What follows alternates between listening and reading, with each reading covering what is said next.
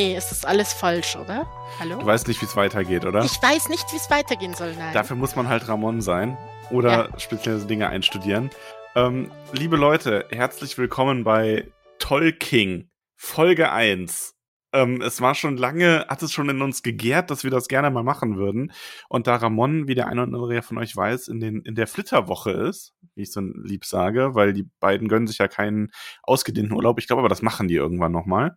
Ähm, muss ich diese Woche ohne Ramon, aber mit äh, charmanten, mehr oder weniger charmanten Damen auskommen. Am Montag war ja schon äh, Nadine da von Auf ein Butterbier. Und ich habe mir heute meine Frau, die liebe Nicole, aka Moira Grummelbeuch, hierher geholt, denn du bist ganz großer Stephen King-Fan. Und die weniger charmante von den beiden Damen diese Woche, ne? Ja, schon. okay. Aber die, die ich viel mehr liebe. Also, ja, ich hoffe doch. ähm, ja, also, aber Stephen King. Ja, Stephen King. Ich bin ja langjähriger Fan. Also ich habe das ja schon tatsächlich in meiner Jugendzeit hat ja schon Bücher gelesen. Und ja, nicht ganz so exzessiv wie andere Menschen. Also es gibt viel, viel, viel größere Fans, aber ich bin schon treu. Du bist ein treuer Fan. Ich weiß auch, das ist, also was Tolkien für mich ist, ist für dich immer so ein bisschen Stephen King gewesen. Natürlich habe ich mich jetzt wegen des Podcasts noch mal ein bisschen mehr mit Tolkien beschäftigt.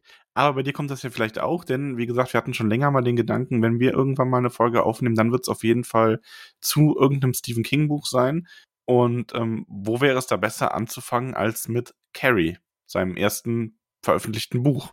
Richtig, und eins von den wenigen, wo man wirklich sagen kann, das könnte man in einer Folge fertig bekommen, weil, ja, ich sage jetzt einmal, die großen Werke, da äh, brauchst du einige für, um denen überhaupt ansatzweise gerecht zu werden. Ne? Das ist ja das, das stimmt. Ähm, deswegen geht's heute bei Tolkien, übrigens, ich finde es immer noch großartig, war tatsächlich deine Idee. ja, natürlich. Ähm, ja, natürlich. Ähm, geht's heute um äh, das Buch Carrie. Und zwar das komplette Buch in einer Folge. Ähm, lasst uns auch gerne danach mal Feedback da, ob es euch gefallen hat, ob das für euch ein. Natürlich, niemand kann Ramon ersetzen, das ist schon klar. Aber wir denken uns halt immer, ähm, besser es ist, wir machen so eine Folge. Ramon hat ja auch schon mal mit Caramella was gemacht, äh, bevor wir euch hier auf dem Trocknen sitzen lassen komplett. Und ja, schreibt uns da gerne mal, wie es euch gefallen hat. Bevor wir aber so richtig losstarten, möchte ich hier noch eine kleine äh, Triggerwarnung aussprechen. Also, falls jemand auch das Buch noch nicht kennt, es geht äh, um explizit um Gewalt, Mobbing, Sexualität, ähm, auch ziemlich harte Beschreibungen teilweise von ähm, Verletzungen und Gewalt, äh, auch Vergewaltigung spielt eine Rolle. Also wenn das alles so Themen sind, die euch irgendwie beunruhigen oder mit denen ihr euch nicht wohlfühlt, hört die Folge vielleicht äh, nicht allein oder überspringt sie einfach.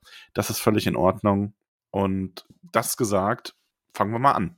Ja, fangen wir an. Du hast, Carrie, das nicht das erste Mal gelesen jetzt, ne? Ähm, Oder doch? Ich hab's doch. Also ja, ich hab's mal angefangen früher, mhm. aber wirklich vor oder ich weiß nicht, ob ich es damals beendet habe. Also ich habe den Film immer gesehen, ich habe den einen Film hatte ich früher mal gesehen und ich muss ja zugeben, ich habe ja die ich habe die King Bücher ja eigentlich viel zu früh gelesen, ähm, die die wir hatten, weil das war so, ich hatte so eine Phase als äh, Kind, schrägstrich Jugendlicher, wo ich alles gelesen habe, was wir im Haus hatten. Und ich meine, da war auch Carrie dabei halt auf jeden Fall äh, sie, weiß ich noch. Wir hatten so dieses alte, dieses alte Hardcover, wo die Schreibmaschine drauf war, dieses blaue. Typische Kinderlektüre, ne? Ja, ich weiß, also, ja gut, ich weiß, da war ich kein Kind mehr, da war ich dann irgendwie, ich glaube so zwölf oder so. Ist aber witzig, ist ja ungefähr das Alter, wo ich angefangen habe, King zu lesen, weil äh, meine Mama hat ja unwahrscheinlich gern gelesen. Und da waren auch King-Bücher dabei und ich habe halt dann einfach alles mitgelesen, was so im Haus war. Ja, mir hat das auch nicht geschadet. Also man sagt ja auch, dass Kinder, die sowas lesen, im Grunde, wenn sie damit fertig werden, gerade beim Lesen, dann lesen sie es und wenn das für die zu viel ist, dann legen sie es eh weg. Mhm. Ähm, also es ist besser, Kindern lieber zu viel Zugriff auf sowas zu geben. Ähm, Gerade weil ich meine, beim Lesen merkt man das ja so langsam. Ne? Das ist jetzt nicht irgendwie ein, ähm, keine Ahnung, das ist jetzt nicht so, als würdest du da einen Film anmachen und da wird direkt irgendwie der Höhepunkt von Saw eingeblendet oder so. Mhm. ähm, nee, wir fangen jetzt nicht von Saw an, bitte. Nee, nee, nee, nee. ähm, ja, aber und Kinder, die, mein Gott, also Jugendliche, die lesen halt sowas und wenn sie es interessant finden und verstehen, dann geht das schon. Ähm, aber Ich muss ja auch sagen, ich war ja auch schon ein creepy Kind, ne? Ich hatte ja Gespenstergeschichten schon immer gelesen, natürlich äh, welche, die auf Kinder zugeschnitten waren, aber habe dann relativ früh angefangen mit Comics. Da Mhm. gab's auch diese Gespenstergeschichten und, äh, Gruselgeschichten oder irgendwie da gab's 2 verschiedene und die hat die immer gelesen. Also, ich war da schon gut drauf vorbereitet und habe das deshalb eigentlich nie schlimm gefunden. Es war halt nur 'ne Steigerung eigentlich, was ich eh schon kannte. Ja, ich hatte ja völlig verantwortungsloses Elternhaus, was das angeht. Gruß an die Schwiegermama. Hallo. Ähm, also meine Schwester, die hört den Podcast, die wird das ja bestätigen können. Ich weiß halt noch, dass wir zum Beispiel wir haben ja immer Urlaub in Holland gemacht, immer an den Wochenenden auch, weil wir da so 'n kleine Ferienhäuschen Mobilheim hatten. Und, ähm, da waren also wir waren da ewig lang relativ lang wach und ich meine, ab, sage ich mal so 10:00 lau liefen hier im Free TV auch immer die ganzen Filme, Friedhof der Kuscheltiere und Mhm. was. Und wenn die Erwachsenen dann auf irgend 'ner in irgend 'nem Garten saßen und am Lagerfeuer Musik gehört und sich unterhalten haben und sonst was, dann waren wir Nennen wir drin. es Musik gehört und sich unterhalten haben. Hasi, ich habe schon viel zu viel wilde Storys von Holland gelesen. Du kannst mich hier nicht so abspeisen. Nein, Ja, wurde Mhm. viellei ja, das spielt ja keine Rolle. Die Wir Oma wurde betrunken um den Tisch getragen oder wie war das? das war beim Bierspiel, ja, da Ah musste ja, meine Oma natürlich. Huckepack umhergetragen werden. Das war wahrscheinlich nach dem Lagerfeuer. Hm, ja, Ja. sagen wir, das war nach dem Lagerfeuer. Ähm, ja, auf jeden Fall, da haben wir dann auch viel diese Filme gesehen. Ähm, also auch viel King-Filme, so diese ersten. Ich meine, die sind ja auch grade in ihrer in ihrem Detailreichtum, auch wenn die natürlich echt blutig sind, wie's gemacht sind, sind die natürlich 'n bisschen weniger, ähm, realistisch als die heutigen Horrorfilme. Ich glaube, da wird man als Kind vielleicht auch noch mal anders drauf reagieren. Ja, du hast halt andere Gruselmomente gehabt früher, ne? Es war so 'n bisschen anders aufgebaut, ne? Ja. Jetzt geht's ja nur nur drum, um zu schocken und zu erschrecken und das hattest du früher noch Buh. nicht. Ja, immer mittendrin.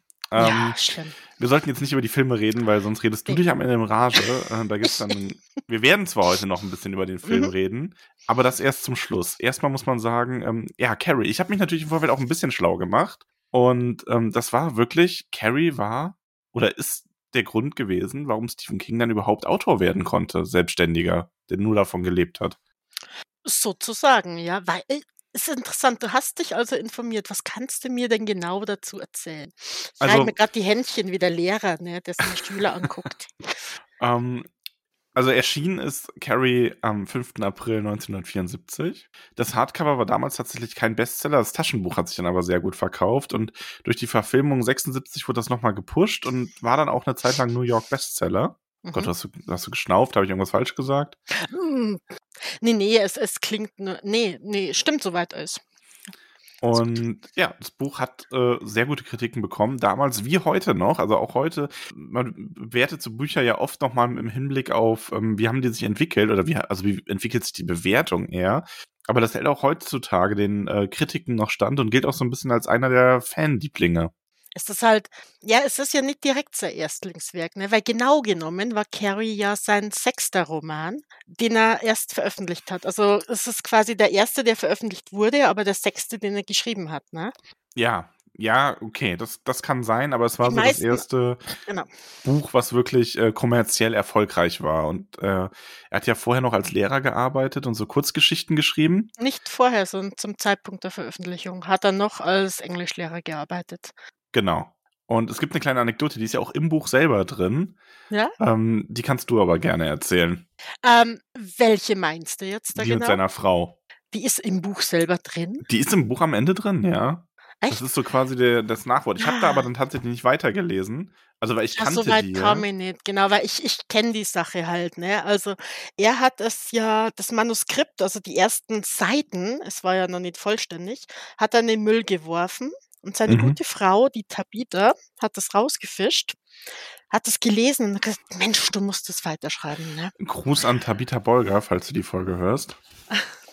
Und er war sich ja unsicher, weil es es es hatte ziemlich viel mit mit, äh, Weiblichkeit zu tun und eben die ganze Thematik und sie hat ihm da auf jeden Fall den Rücken gestärkt und unterstützt und ja, wie man halt so sagt, hinter jedem erfolgreichen Mann steht einfach so eine Powerfrau, ne? Und das ist sie, ganz klar. Ja, kann ich bestätigen. Alles andere würde mir jetzt Au. gleich wieder Schellen einbringen. Ach, bis die Dafür gehen. ja, stimmt. Müsste ich, hier, müsste ich hier oben in meiner Aufnahmekammer bleiben, bis der Zorn verraucht ist. Nein, also. Ja gut, aber wo, wo ist Tine? ähm, es ist ja tatsächlich so, dass man es ganz oft hat, dass bei den erfolgreichen, ähm, also sowohl, ich sag mal, bei erfolgreichen Menschen oft auch eine Partnerschaft da ist, die äh, sehr eng ist und wo man sich sehr inspiriert und beflügelt. Ähm, deswegen ist ja auch unser Podcast so toll, weil Ramon und ich das auch haben. No. ähm, und ich finde das schön. Also ich finde, das ist eine schöne Anekdote oder Legende. Also es ist, aber es stimmt wohl schon. Er hat das mehrmals bestätigt, oder? Ja. Ja. Also schon toll. Und ähm, er hat ja auch wohl, ähm, und das finde ich ganz bemerkenswert, das ist noch sowas, was ich noch aufgeschnappt habe. Ähm, als ich das Buch gelesen habe, habe ich mir noch so gedacht, boah, das ist aber, also es muss echt schwierig gesein, äh, gewesen sein, als Mann so ein Buch zu schreiben, weil es da ja sehr um ähm, Weiblichkeit geht, um die Entwicklung des weiblichen Körpers und so. Aber da haben ihn ja seine Frau dann, also er hat wohl auch unter anderem deswegen dieses Manuskript wieder verworfen und seine Frau hat ihm dann auch dabei aber geholfen, ähm, das eben sowas ja in die richtigen Worte zu kleiden, sage ich mal. Ja. Aber er hat ja damit angefangen, weil ihm quasi der Vorwurf gemacht wäre, er könne nur Macho-Dinge schreiben, nicht aber über Frauen. Und äh, ja, da hat er Herausforderungen gesehen und hat sich gedacht so, Mensch. Und dann kam ihm irgendwie in seinem mega kreativen Kopf, ja, dieser Gedanke von einer Duschszene und einem Mädel, was ihr erste Periode bekommt. Also ich weiß nicht, wie man darauf kommt, aber Periode. Ja.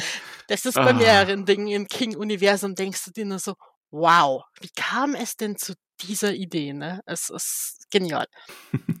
ich finde das, ich finde das gerade total schön, weil ich bemerke so diese, diese, dieser Funke, den ich habe, wenn ich über Tolkien rede, ähm, bemerke ich gerade bei King dann auch schon bei dir. Also das ist schon, das ist schon schön. Ähm, wegen meines Einwurfs gerade eben ist es echt hängen geblieben. Also ich habe ja auch das Hörbuch gehört, ähm, gesprochen von äh, Franziska. Jetzt spreche ich den Namen bestimmt falsch aus. Guala. Auf jeden Fall auf Audible eingesprochen von ihr. Großartig. Also ich höre ja sonst sehr gern bei Stephen King äh, David Nathan. Aber ähm, sie hat das wirklich, du hast gesagt, das Hörbuch ist gut. Und ich habe es mir dann auch angehört. Und sie macht es ja. schon echt extrem gut. Ich war ja dabei, ne, Hörbuch zu kaufen, weil es macht ja Sinn. Ich kann es hören, du kannst das hören. Und war mega enttäuscht, dass es nicht von David Nathan gesprochen wurde, weil diese Stimme kennst du einfach mit, mit King. Ne? Und dachte mir so, ja, okay, ich höre mal rein. Ja gut, man kann sich's anhören. Aber jetzt nach diesen neun Stunden Hörbuch, sie hat es großartig gemacht. Wirklich großartig. Wie sie weinende Charaktere oder verzweifelte Charaktere gesprochen hat, war echt gut. Ja, was also, bei mir auch echt hängen geblieben ist, ist in der Duschszene am Anfang, wie die ganze mit so Periode brüllen und so. Das ist, das ist irgendwie echt, das, das ist direkt hängen geblieben, ja. Also ganz, Periode. Ganz, Periode. Och, also ja, wir kommen ja auf die Szene noch. Ähm, kurze, kurze Anmerkung natürlich auch noch. Wir besprechen das ganze Buch. Das heißt, die Detailbeschreibung der einzelnen Szenen wird ein bisschen oberflächlicher ausfallen, als wir das sonst machen, wenn ich mit Ramon ein Kapitel eines Buches, das dann irgendwie 20, 30 Seiten sind, bespreche. Weil auch wenn es ein kleines Buch ist, sind ja doch knapp drei, fast 400 Seiten, also 350 oder so hat es, glaube ich. Ja. Ah, nee, nicht ganz, 300 ja, ungefähr. Aber wir verquatschen uns total und es werden dann drei Folgen draus. Aber das sieht er dann schon. Ja, wir versuchen das zu vermeiden. So für den Auftakt. Ähm, ich sehe das tatsächlich auch so ein bisschen als eine, also du bist so mein Versuchsobjekt für etwas, wofür Ramon bisher zu faul war. Wow. Nein. Nein, also natürlich war Ramon nicht zu faul. Wir sind nur nicht dazu gekommen. Nein. Aber ich habe ich habe mit Ramon schon öfter auch mal darüber geredet, dass ich es eigentlich mal ganz interessant fände, ein Buch, was vielleicht nur so eine höchstens 400 Seiten hat, in einer Folge zu besprechen oder in so einer Doppelfolge höchstens, die dann irgendwie so zweimal zwei Stunden oder sowas, die man auch in einem durch aufnimmt, die auch in einem veröffentlicht werden, weil ich ja schon dieses ganze Format hier so tollkühn, auch ein bisschen als Buchclub, wo man mal ganz unterschiedliche Autoren bespricht. Ich liebe das ja. Also ich bin jetzt auch sehr glücklich darüber, dass wir jetzt auch sagen können, okay, auch in einer anderen Besetzung, aber wir haben dann jetzt zumindest mal den ersten King-Roman, also für uns ersten King-Roman, ne, mhm. ähm, besprochen der erste, der veröffentlicht wurde. Und mhm. ähm, das ist vielleicht nur der Anfang. Ja, ja, du, du lachst jetzt schon so wie, weil ich mir das, ne, wenn mir das schon auf die Füße gefallen ist, dass ich sein Erstlingswerk gesagt habe. Nee, ähm, ist es ja irgendwo. Also es ist quasi der erste, der veröffentlicht wird. Also es ist in Ordnung. Ihr wollt das Wissen nur mit einstreuen. Wollen wir mal ein bisschen über den Aufbau des Buches sprechen? Ja, Weil klar. Ich finde das okay. Es ist so, äh, erstens, Ramon, ja, hör zu und, und lerne, also von diesem Format, ne? Das wollte ich nur gesagt haben. Und zweitens gibt's noch etwas, was ich einfach äh, so als Funfact nur einbringen möchte zu Carrie. Es ist ja ganz interessant äh, zu wissen, dass, dass der Entwurf ja schon im Papierkorb lag. Aber was ich so toll fand irgendwie ist, dass King ja als Englischlehrer gearbeitet hat, in einem Wohnwagen gewohnt hat, mit auf einer ewig alten Schreibmaschine äh, geschrieben hat und so große finanzielle Probleme hatte, dass er daheim kein Telefon hatte. Also sprich, als, als, als es quasi bekannt wurde, dass, dass Carrie veröffentlicht wird, konnte man ihn telefonisch nicht erreichen. ja. Okay, und wie hat das dann erfahren? Per Post? Das ist ein Telegramm, tatsächlich. Ah, okay. So hier, Carrie ist jetzt offiziell ein Double Day und da gab es dann 2500 US-Dollar Vorschuss. War zur damaligen Zeit noch ein bisschen mehr wie heute. Und dann hat er sich ein Auto gekauft, ein Ford Double, Pinto. Double Day war der Publisher, ne? Also der Genau. Verlag quasi. Okay. Und am Ja. 13. Mai, das ist also einen Monat später, äh, ging es eben dann an die New American Library. Oh Gott, mein Englisch ist. Library, ja. Danke. Bin aber ein bisschen nervös. Das Library ist auch echt ein Assi-Wort davon. Es ist ein Assi-Wort und, und für bayerische Zunge ist es, glaube ich, noch schlimmer. So, jetzt bin ich fertig. Das wollte nämlich vorher nur einstreuen, aber ich kam nicht zu Wort. Es tut mir leid. Ja, Ramon ist da besser drin, sich gegen meinen Redefluss zu behaupten, aber du schaffst das auch. Ja, ich bin, wenn du, wenn du mir gegenüber sitzt, würde ich einfach ne, so nach dir schlagen oder so, aber das tust du ja leider nicht. Ja. Also, ihr dürft das übrigens nicht überbewerten. Wir sind keine sehr gewaltvolle Ehe. Also schon so ein bisschen, aber halt auf so eine nette Art. Anders als bei den Whites, ich sage es mal so. Sehr viel anders.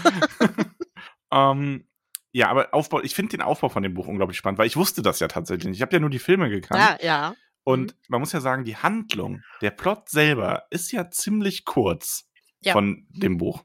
Und das Buch ist aber, also ich sag mal, die Hälfte des Buches sind ja eigentlich Auszüge aus anderen Büchern in, aus dieser Geschichte. Also quasi fiktive Bücher in diesem Carrie-Universum werden, da werden Auszüge in die Geschichte reingeschoben, so. Mhm. Und die geben dann, also zum Teil sind das Erinnerungen an die Zeit vor der Handlung im Buch und äh, zu einem überwiegenden Teil sind das halt ähm, Berichte über die Zeit, was wie andere Figuren diese Situation wahrgenommen haben oder was danach passiert ist. Ich habe mir die tatsächlich mal rausgeschrieben.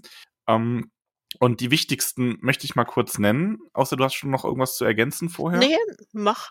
Also wir haben nämlich zum einen, ähm, also wie gesagt, das sind die Bücher, die, ich, das ist so ein bisschen so eine Metaebene. Das sind ja die Bücher, die im Buch, also fiktiv im Carrie Universe geschrieben Mhm. wurden zu diesen Ereignissen. Das ist nämlich einmal David äh, R. Congress, als der Schatten explodierte. Der Fall Carrietta White dokumentierte Tatsachen und spezifische Schlussfolgerungen. Ähm, das ist so das Buch, wo ich beim Lesen das Gefühl hatte, okay, der versucht das so ein bisschen, der leugnet diese telekinetischen Kräfte überhaupt nicht und ähm, durchleuchtet das noch so mit am, ja, mit am nächsten dran eigentlich, so Ja. von der Wahrheit. Das sagt ja auch die Sue Snell in einer ihrer, ähm, in ihrem Buch. Das ist ja auch eine Figur aus dem Buch. Die hat dann selber ein Buch geschrieben. Mein Name ist Susan Snell. Das wird auch ein paar Mal, ich glaube sogar mit am häufigsten zitiert. Ähm, das hat sie ein paar Jahre nach dem Abschlussball verfasst. Und es ist so ein bisschen eine Selbstverteidigung, weil sie lässt ja schon durchblicken, dass diese äh, White-Kommission, die sich danach Mhm. gebildet hat, dass sie die sie so ein bisschen als die Schuldige sieht. Und ähm, was mir da sehr in Erinnerung geblieben ist, dass sie halt an einer Stelle auch mal sehr darauf pocht, dass man bedenken soll, dass das alles Jugendliche sind. Ja. Und auch, dass Carrie kein Monster ist. So. Also da, das gibt einiges über die Figur Susan ähm, raus. Da müssen wir dann später auch noch drüber reden. Wahrscheinlich ein bisschen eher nach der, über die Handlung mal durchgegangen sind. Aber da ist viel drin. Ähm, dann natürlich die White-Kommission selbst. Die hat Wie hauptsächlich. stellst du dir die White-Kommission vor? Also, ich habe da so ein bisschen so Regierungsbeamten-Vibes, die da hinkommen und das alles Mhm. vertuschen wollen. Und schon so ein bisschen alter weißer Mann, oder? Ja, schon auf jeden Fall. Nicht so Also- richtig. Also, So ein bisschen doppeldeutig ist der Name dann schon fast, weil Carrie Mhm. hieß ja White, aber ja, ich, also es sind so alte weiße Männer in Anzügen, die das Ganze ad acta legen wollen. ja, und, Und- vielleicht noch so eine verschrobene äh, alte Jungfer ne, mit so einem strengen Haarknoten und Brille und nichts gegen Menschen, die so aussehen, um Gottes Willen, aber ne, Ja, aber doch, also das ist so ein bisschen der, ähm, seine also Kerlen. das ist ja auch der Vibe, den diese Gespräche geben, weil die veröffentlichen ja hauptsächlich so Gesprächsprotokolle innerhalb des Buchs mit Zeugen und die pochen ja jedes Mal darauf, dass äh, diese ganzen paranormalen ähm, Sachen überhaupt nicht passiert sind. Also ob man sich da wirklich sicher sei, dass man diese Stimme gehört hat und so weiter. Mhm. Es hat ja alles so einen Vernehmungsstil, ne? So hier, bleiben Sie jetzt beim Thema und ja. äh, die sind ja doch sehr, sehr streng eigentlich. Ja, das ist ja auch eine bedrohliche Atmosphäre und das ist ja auch eine Vernehmung. Also gerade ja. in dem Fall mit, also gerade wenn Sie dann Susan befragen, merkt man das ja ganz deutlich. Ähm, ja, aber im Prinzip ist die Weidkommission halt dafür da, um, um das so weit aufzuklären, um äh, solche Vorkommnisse in Zukunft zu verhindern, dass das quasi nicht nochmal passieren kann. Hm. Ja, und deren Fazit ist mehr oder weniger, ja, Carrie ist tot, jetzt passiert das eh nicht wieder. Weil sowas gibt es ja nicht. Super. Good, jo you had one job. Ja. Ja, ähm, sie ist tot, alles klar. Thema erledigt. Wunderbar. Wir waren gut. Guter Job. Dann gibt es noch einen Zeitungsartikel ähm, aus Carrie, die Götterdämmerung der TK, also Tele Telekinese. Nicht ähm, Tiefkühlkost. Ich muss, die, ich muss die ganze Zeit bei TK immer an Tiefkühlkost denken, als ich das Buch gelesen habe. Die Abkürzung wird so oft benutzt, ne? Ja. Uh, ja, auf jeden Fall. Ähm, das ist nur ein einziger Auszug drin, der ist aber relativ lang. Ähm, auf den gehen wir auch noch mal ein bisschen ein, aber da geht es um eine Nachbarin, die sich an Carrie erinnert. Und mhm. zwar an Carrie als Kind. Und das ist eine der wenigen größeren Rückblicke in die Vergangenheit. Ja. Ja, und das sind so die, also das sind so die wichtigsten Sachen. Also dieses, als der Schatten explodierte, die White-Kommission, das Buch von Susan und dieser eine Artikel.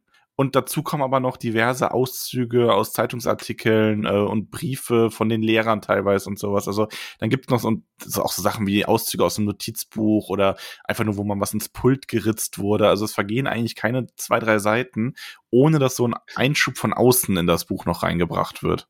Aber es funktioniert. Ja. Also ich hatte Spaß, das zu lesen so. Ähm, ich finde auch. Es baut sich halt alles auf und du hast halt manchmal, manchmal geht es dann wieder ein bisschen in die Vergangenheit zurück und manchmal weißt du schon ein bisschen über künftige Dinge Bescheid, was aber nicht so schlimm ist, weil es ja eigentlich keine Spoiler sind, sondern das Ganze einfach um dich herum aufbaut. Ja, ich hatte auch beim Lesen, also und ich meine, ich wusste ja auch, was passiert am Ende. Äh, ja, was man meistens. Ich hatte aber beim Lesen schon so das Gefühl, man darf ruhig wissen, was passiert, weil es ist weniger so ein, also also ich finde, das ist ja auch kein sehr gruseliger Roman. Das ist mehr so ein, also das ist mehr so ein Horrorroman, wo der Horror aber einfach an diesen Menschen, aus diesen menschlichen Abgründen besteht. Ja. Die sich da auftun. Und du schaust einfach dieser Katastrophe dabei zu, wie die sich entwickelt.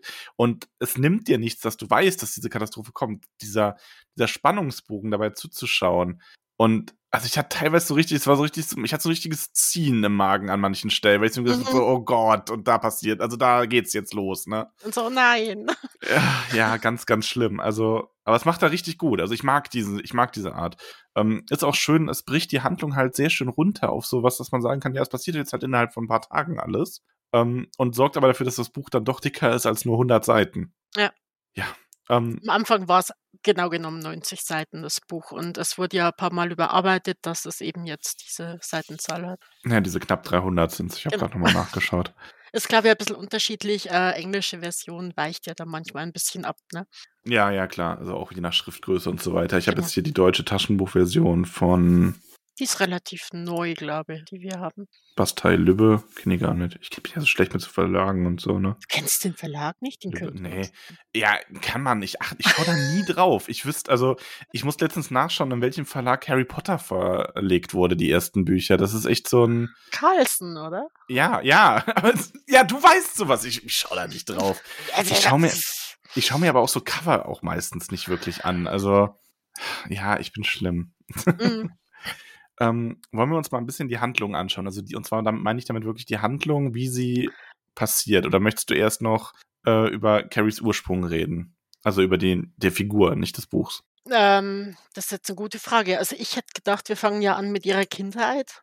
Ja, können das wir gerne machen. Wäre ja quasi ihr Ursprung. Ne? Ich verlasse mich da auf dich, genau. Also dass wir einfach mal wissen, wer ist denn dieses Mädel? Was, was hat die denn für ein, für ein Paket zu tragen? Und ich denke, es ist ein sehr, sehr großes oder es sind viele große Pakete, die dieses arme Kind zu tragen hat. Ne? Ja, also eigentlich das, das Große ist ja vor allem ihre Mutter. Also. Ja. Ähm, und ich glaube, dann kommen wir auch schon direkt an eins der ganz großen Themen dieses Buches. Das ist diese fanatische religiöse Indoktrination, die ihre Mutter, Margaret, Margaret White, mhm. ihrem Kind angedeihen lässt, mehr oder weniger. Also, das ist ja wirklich schlimm. ich meine, man sieht, also ich glaube, den größten Rückblick in die Vergangenheit hat man wirklich relativ früh durch diesen Zeitungsbericht. Äh, ja, wo die Nachbarin halt schildert diesen Tag, als es dann Steine regnete. Ja, aber wollen wir mal mit Carries Geburt anfangen? Ja, fangen wir mit Weil Carries die, Geburt die an. ist vor dem Steinregen. Ja, das, das stimmt, das ist logisch. genau. Ähm, Margaret war ja verheiratet, ne? Mhm. Und sie hatte genau zweimal Geschlechtsverkehr mit. Ich Mhm. nenne es jetzt absichtlich so, weil es in dieser Konstellation am besten passt. Und beim zweiten wurde Carrie gezogen. Ja, und das war auch eine Vergewaltigung. Also, Ja, eigentlich, es, es hat ja haben, aber wir haben die so. Triggerwarnung nicht ohne Grund gebracht. Das, Ja, ist, das okay. erfährt man im Buch erst relativ zum Dann- Schluss. Ähm, das ist übrigens für mich gerade echt spannend, weil wir das ja sonst immer so Punkt für Punkt abhaken. Aber hier werden wir in dem Buch ein bisschen mehr springen, ähm, um so Themen und Figuren zu Äh, Ich besprechen. hätte es ein bisschen dezenter ausgedrückt, aber klar, wir haben es war eine Vergewaltigung in ja, der Ehe. war natürlich. Also, Also es, sie, ja, sie hatten ja vorher einmal vor der Ehe, also wirklich vorehelichen äh, Geschlechtsverkehr. Da hatte sie aber so, so ein schlechtes Gefühl danach, dass sie gesagt hat, sie will das nie wieder tun. Nie hat sie da nicht auch schon, äh, war sie da nicht dann schon schwanger und hat eine Fehlgeburt gehabt? Oder Hm, war das nur ein Verdacht? Oder habe ich mir das falsch gemerkt? nee, oder? Okay, kann auch sein, dass ich das, dass ich das durcheinander geworfen habe. Ähm, ich muss zugeben, ich habe das Buch äh, gelesen und mir Notizen gemacht und alles, aber es ist, wie gesagt, ne, neue Erfahrung. Es, äh, ich hätte mir fast schon noch mal zwei, drei Wochen mehr einräumen müssen. Ähm, aber die Zeit tut Not und Ramon wollte in Urlaub. Äh, richtig.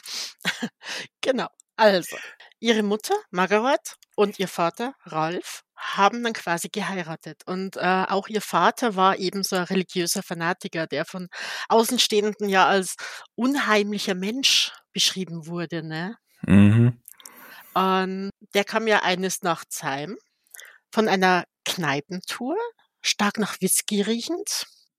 Es war vor allem eine Nacht, wo so- die beiden eh schon irgendwie, ja, Kontakt, also wo man sagen könnte, in einer normalen Ehe wäre da was zustande gekommen, aber die haben sich dann halt quasi nochmal zusammengerissen und er ist gegangen. Oder er wollte eigentlich vorher und ist dann gegangen. Dann hat er sich diesen, diesen Mut dazu angetrunken, mehr oder weniger jetzt, in, um es mal aus seiner Perspektive zu gehen, einzufordern, in Anführungszeichen, was ihm als Mann zusteht. Ja, Wobei man dazu sagen muss, ähm, hier, also natürlich absolut krank, aber natürlich auch der Kontext, das war in der, ähm, zu der Zeit, wäre das nicht strafbar gewesen, oder? nee, absolut nicht. Also das ist halt natürlich Also leider, leider. also wir sind ja froh, dass wir das abgeschafft haben, ähm, aber es war halt eine Vergewaltigung in der Ehe. Ähm, ja, also Carrie nicht unter einem guten Stern gezeugt. Nee, Und ihre Mutter hat ja an dem Punkt schon überlegt, sich umzubringen. richtig. Aha, was natürlich absolut absurd ist und auch ein bisschen auf diese, ja, also ich meine, ihre Mutter ist halt absolut religiös fanatisch, die verbindet ähm, diese ganze, also generell Geschlechtsverkehr, Weiblichkeit, alles mit Sünde, die verurteilt wird, was natürlich absolut absurd ist, aber da siehst du mal, wie dieser religiöse Fanatismus, was das für Auswüchse annehmen kann. Mhm. Also sie konzentriert sich auch nur auf diese Themen so wirklich. Diese Reinheit, dieses bloß nicht weiblich sein oder irgendwie schmutzig oder Haut zeigen oder sonst was. Ähm, obwohl gerade so Sachen wie Sex in der Ehe natürlich im normalen Christentum völlig, völlig in Ordnung sind. Vor allem zur Zeugung eines Eh, vor allem zur Zeugung. ne? Also, da ich sag mal, ist in Ordnung. Du findest immer, also wenn du, wenn du jetzt, du kannst, es gibt, glaube ich, viele religiöse Menschen, die sagen, ja, vorehelicher Sex ist jetzt auch, mein Gott, ne? Mhm. Dann wird die Menge so ein bisschen kleiner, die dann sagt, okay, nur in der Ehe. Dann wird die Menge noch mal kleiner, die sagt, ja, aber auch wirklich nur ähm, ohne Verhütungsmittel, nur mit dem Ziel der Zeugung. Und dann wird es noch mal kleiner zu denen, die sagen, äh, ja, aber auch wirklich so, dass man nur versucht, irgendwie einmal im Monat zum fruchtbarsten Zeitpunkt ein Kind zu kriegen. Fertig, ne? Und dann hast du noch mal so einen ganz winzigen Punkt und das ist dann Margaret White und ihre Familie, die quasi glaubt, ja, wir dürfen gar keinen Sex mehr haben. Ich meine, wer dann Gott noch preisen soll, wenn niemand mehr Kinder bekommt, weiß sie wahrscheinlich selber nicht. So weit war man nicht. Aber gut, ähm, religiöser Fanatismus muss ja nicht immer wohl begründet sein. Äh, nee, es ist, glaube ich, in den wenigsten Fällen. Das ist einfach viel zu viel des Guten. Genau. Also, so wurde Carrie gezeugt. Und äh, damalige Verhältnisse, ich denke nicht, äh, also ihre Mutter wusste es ja nicht. Weil kurz darauf, also kurz nach diesem dunklen Tag, sage ich jetzt einmal, in ihrem Leben, ähm, hatte Ralph White diesen Unfall und ist Mhm. ums Leben gekommen an einer Baustelle bei seiner Arbeit. Und die gute Margaret hat quasi ihr Leben alleine weitergelebt, bis zu einem Tag, als sie dachte, sie hat einen Tumor oder irgendwas stimmt mit ihr nicht, ne? Und was war's? Ja, Tumor namens Kind. Ein Tumor namens Kind. Bei manchen mag stimmen. Nein, stimmt niemals, ja? Oh, direkt gecancelt. Erste Folge, Nicole, zack, gecancelt. Boom. Nein, nee. Ah, Titel ist- einer Arztserie, ein Tumor namens Kind.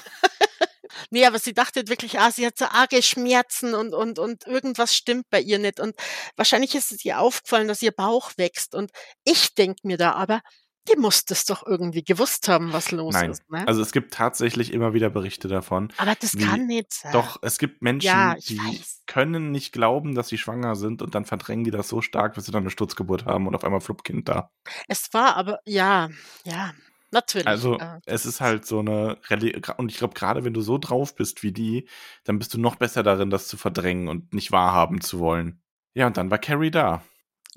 Und an welchem Tag wurde sie geboren? Das habe ich mir nicht gemerkt. Am 21. September 1963. Und wer hat noch an einem 21. September Geburtstag? Ähm, Der Meister, echt? Ja. Ach so, tatsächlich. okay. King hat auch am 21. September Geburtstag. Hm. Das hätte ich jetzt zum Beispiel überhaupt nicht gewusst. Ja, siehst du mal, ich kann Aber mich ja. nicht überraschen. Ne? Ja, allerdings. Vor allem, ihr habt immer so, das darfst du nicht sagen, ne? weil wir haben natürlich im Vorfeld so ein bisschen drüber gesprochen, Ah. wenn wir immer gesagt haben, wir sollten gar nicht drüber reden. Ja, das, war so, das waren so unsere verbotenen Momente in den letzten Wochen. Ja, da haben wir uns das So. heimlich angeguckt, ne? So, Ja. ah, und Carrie? So, und dann so, hm, ja, und oh, die Mutter, ne? Und dann so, hm, und dann so, ah, pst. Schlimm, ne? Ja, Genau. diese, diese Aufregung wird mir fehlen. Und so, da finden wir was anderes. Ja, schon. Und so wurde Carrie quasi ganz alleine in dem kleinen, trostlosen Haus voller Go Gottesskulpturen und Bildern geboren. Oh, das ist ganz, ganz gruselig, ne? Ja. ähm, also es ist ja später mal dann beschrieben, als Carrie nach Hause geht, was sie, in was für einem Haus sie wohnt und wie die, die ganzen Bilder da sind. Und das sind ja gerade in den Wohnbereichen, also nicht im Schlafzimmer, sind das ja nur so Bilder von Schuld und Sühne im Endeffekt. Also da siehst du auch, wie sehr ihre Mutter einfach, die hat ja mit dem, mit diesem Bild von einem liebenden, vergebenen Gott, dem ja die allermeisten Christen doch auch irgendwo nachhängen. Nö, das ist ja nur alles und dann ein Bild von der Arche und wie da unten sich die Menschen, die Ertrinkenden noch irgendwie versuchen, irgendwo festzuhalten und Sodom und Gomorra und wie es da hinterher stand, wenn die Städte in Flammen stehen und also, Vibe, komm mal runter. Ich meine, das ist echt Gibt schönere. Deko. Äh, richtig übel. Also, vor allem auch wenn du überlegst, ich meine, es ist ja dann kein Fan von Horrorszenen, der das irgendwie auffängt. Da würde ich ja noch sagen, ja, alles klar.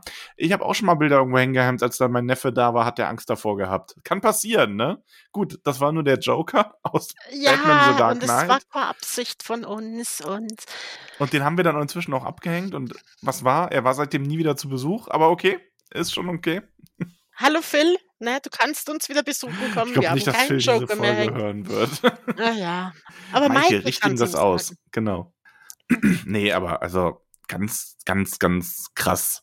Ja, es ist halt, dass, dass dieses, dass dein Kind einfach aufwächst in diesen Verhältnissen mit diesen grausigen Bildern. Das hat ja nichts mit einer christlichen Erziehung zu tun. Wobei eigentlich ist es die grausame Wahrheit der Bibel, ne? Von daher gesehen. Ja, ja, aber also ich meine, Ja. weißt, ich bin jetzt auch kein, kein großer Fan ähm, des Christentums, aber das ist natürlich schon, also es gibt schon ganz andere Interpretationen und also ich glaube, ja, je wörtlicher man die Bibel nimmt, desto krasser wird das natürlich.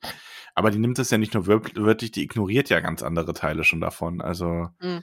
ja, in dem Elternhaus wächst Carrie also aber auf. Wichtig noch, bei der Geburt griff Margaret ja schon zum Messer und hat wohl kurz überlegt, Carrie gleich zu töten, weil sie ist ja ein Kind der Sünde. Hat aber dann mit diesem Messer, dieses eine Metzgermesser, was noch eine Rolle spielen wird, die Nabelschnur durchschnitten. Mhm. Hausgeburt auch, ne? Gut, das ist Ja. jetzt nicht so selten, aber ja, erwähnenswert. Alleine in ihrem Bett gesprungen. Mhm. Stell mal Ähm. ganz, ganz, ganz furchtbar, wirklich. Also, Wir haben dann eine Anekdote aus der Jugend äh, Carries, also wo erst noch vier oder fünf wird sie da gewesen sein wohl, ähm, die eben von ihrer Nachbarin äh, erzählt wird. Und die, das ist übrigens eine mein, also wir haben schon gesagt, wir haben keine richtige Lieblingsstelle für ein Buch, weil das ist bei einem Buch einfach schwierig. Aber dieser Zeitungsbericht, äh, eben dieser, dieses Carrie, die Götterdämmerung der TK, nicht der Tiefkühlkost, ähm, dieser Artikel interviewt oder da erzählt halt Estella äh, Horan, also Stella, ähm, was sie, wie sie das erlebt hat. Und die war wohl selber Teenager und als Carrie so alt war und hat neben Carrie gewohnt. So Haus an Haus, Garten an Garten, da war eine Hecke gepflanzt, die war noch nicht hoch genug. Und sie hat sich wohl ab und zu gesonnt und hat dabei einfach einen ganz normalen Badeanzug getragen. Also sie sagt in dem, in dem Zeitungsartikel sagt sie selber als Erwachsene, das würde heutzutage als prüde gelten. Also heutzutage ist in dem mhm. Buch wahrscheinlich dann irgendwie so in den 80ern. Also sprich, der wird nicht sonderlich aufreizend gewesen sein. Und ähm, ich mag aber diese ganze Erzählung extrem gerne von diesem Nachbarschaftsstreit, der dann da entsteht. oh ja. Ähm, das ist, also es ist fast meine Lieblingsstelle. Also ich glaube, wenn ich auf eine festgenagelt werden müsste, wäre es das fast, weil es einfach dieses ganze Unglück schon in dem, in diesem Ansatz irgendwie gut beschreibt, weil ähm, es geht halt damit los, dass Miss White, äh, Margaret immer wirklich so dieses, ja, äh, die kann das halt nicht sehen. Sie beschimpft das Mädel dann als Hure von Babylon und dass sie sich hier so zur Schau stellt, obwohl die sich halt nur in ihrem eigenen fucking Garten sonnt, ne? Ja. Und ähm, die Mutter von der Tochter, da musste ich dann ein bisschen an dich denken.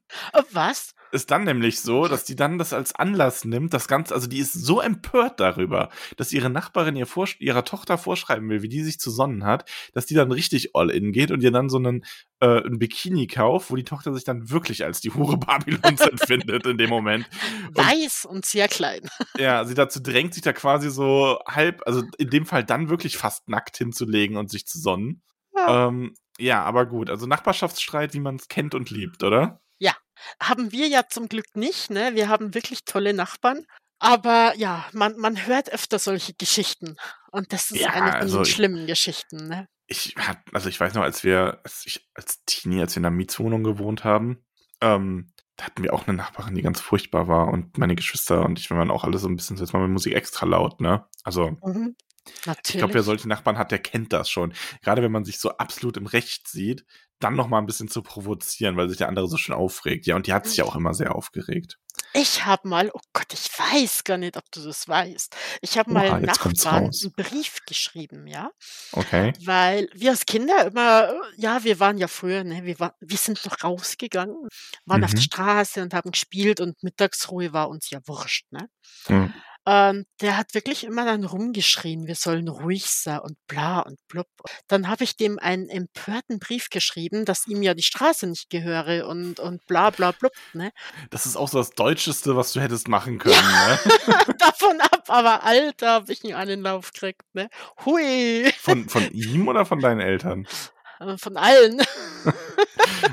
Wobei, meine, meine Eltern, glaube ich, mussten so ein bisschen schmunzeln. Ich also ich glaube, halt eigentlich haben, eine total geile Reaktion. sie haben so mich schon zurechtgewiesen, aber ich glaube, sie fanden es irgendwo lustig. Ja, und so schließt sich der Kreis, ne? Du ja. hast, in, als äh, ihr noch äh, in der Wohnung gewohnt habt, bevor wir zusammengezogen sind, hast du dich immer über die lärmenden Kinder draußen beschwert. Ja, was hast beschwert, ne? Also, also bei mein, mir. Du hast darüber geschimpft. Äh, ja, aber man muss dazu sagen, dass halt dieser, dieser Spielplatz genau unter ähm, unter meinem Wohnzimmer war und es dadurch einfach laut war. Aber ist ja klar, die Kiddies müssen ja irgendwo spielen. Also ich habe nichts gegen spielende Kinder, ja. Nee, Nein, du hast da ja auch nie was gemacht. Du hast, nicht, dich hat's halt, das hat dich halt genervt. Mhm. So. Es war halt anstrengend manchmal, ne? Es ist ja dann auch der Unterschied, bin ich genervt davon oder und versuche das irgendwie zu verhindern oder bin ich genervt und akzeptiere aber, dass es halt Sinn macht und sein muss. So. Ja, es waren halt so Momente, wo man halt gern die, die Balkontür offen gelassen hätte, aber dann einfach seine eigenen Gedanken nicht mehr verstanden hat, ne? Ja. Weil es wirklich sehr laut war, weil das alles nach oben getragen wurde. Und Werbung. Schatz, bevor wir über Carrie weiterreden, hast du uns was zu Koro zu sagen? Ja, wir haben den Milchaufschäumer getestet. Richtig, ich habe das schon angeteased in der Folge vom Montag mit Nadine zusammen ähm, und war zuversichtlich, dass der gut ist. Und jetzt doch mal, wie ist der Milchschaum geworden? Er ist wahnsinnig gut geworden. Er war fest, aber auch noch fluffig und, und er hat extrem lange kalten im Cappuccino. Ich habe den Kaffee übrigens wieder von Hand aufgebrüht und es war ein Traum. Also mm. besser, besser geht's fast nicht mehr, oder? Meine, es war wirklich so gut, dass ich gesagt habe, Mensch, selbst wenn da mal jemand einen Cappuccino hier will, bevor er dem am Automaten macht, mache ich den lieber in diesem Gerät.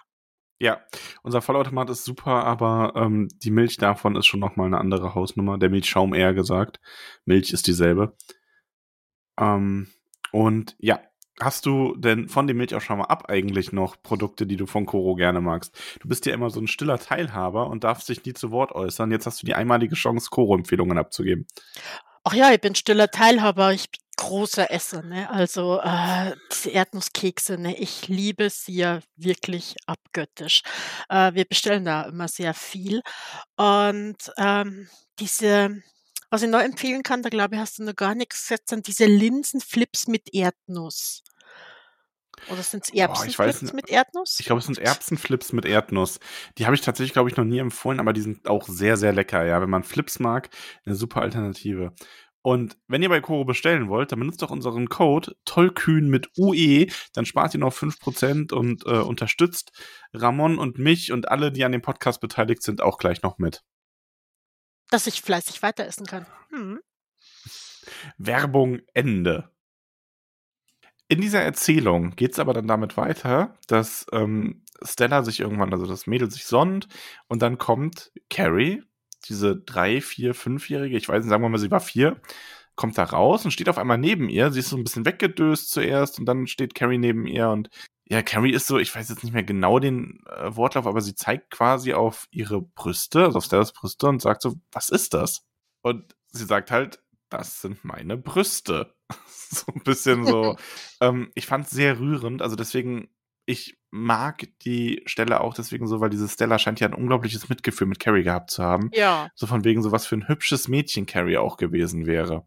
Und so niedlich und so freundlich, ne? Vom Ja, Wesen und so, her. so, so aufgeweckt und nett einfach. Und weil die ist ja dann auch so, so, "Oh, ich will auch welche haben. Also, ja, aber die kriegst du, musst du noch warten. Die kriegst du, wenn du älter, älter bist. Und ähm, ja, da ist ihre, ihre, also sie erzählt ja da schon dann, dass ihre Mutter sagt, nein, sie kriegt, brave Mädchen kriegen sowas nicht. Und der Gedankengang, äh, also die erste Reaktion finde ich dann halt so geil von diesem Teenie, die dann so sagt, ja, aber ich bin ein braves Mädchen, ne? Und ich meine, das ist ja auch völlig zu Recht. Ich meine, stell dir mal vor, du bist Teenager und irgendwer kommt zu dir und sagt, wenn du brav gewesen wärst, hättest du keine Brüste bekommen. Äh, Das ist dann nur so, was? Was? Ich meine, das könntest du zu mir sagen, wenn ich weniger gegessen hätte. Aber das hat doch nichts mit Bravsein zu tun. Nee. Also, ja. Aber natürlich kommt Miss White höchstpersönlich auch noch dazu und ist natürlich fuchsteufelswild. Also, man kann es sich vorstellen. Fuchsteufelswild klingt wunderbar in diesem Zusammenhang. Ja, es ist aber auch wahr. ähm, Carrie wird reingebracht und hat man, Gezerrt, ja. ja, reingezerrt. Und dann passiert, wie wir natürlich wissen, dann als Leser und Leserinnen, auch im Gesamtkontext des Buchs, Carrie hat da so das erste Mal dann so einen richtigen Ausbruch ihrer telekinetischen Kräfte. Ja. Und mit telekinetischen Kräfte meine ich, die reißt das halbe Haus auseinander gefühlt.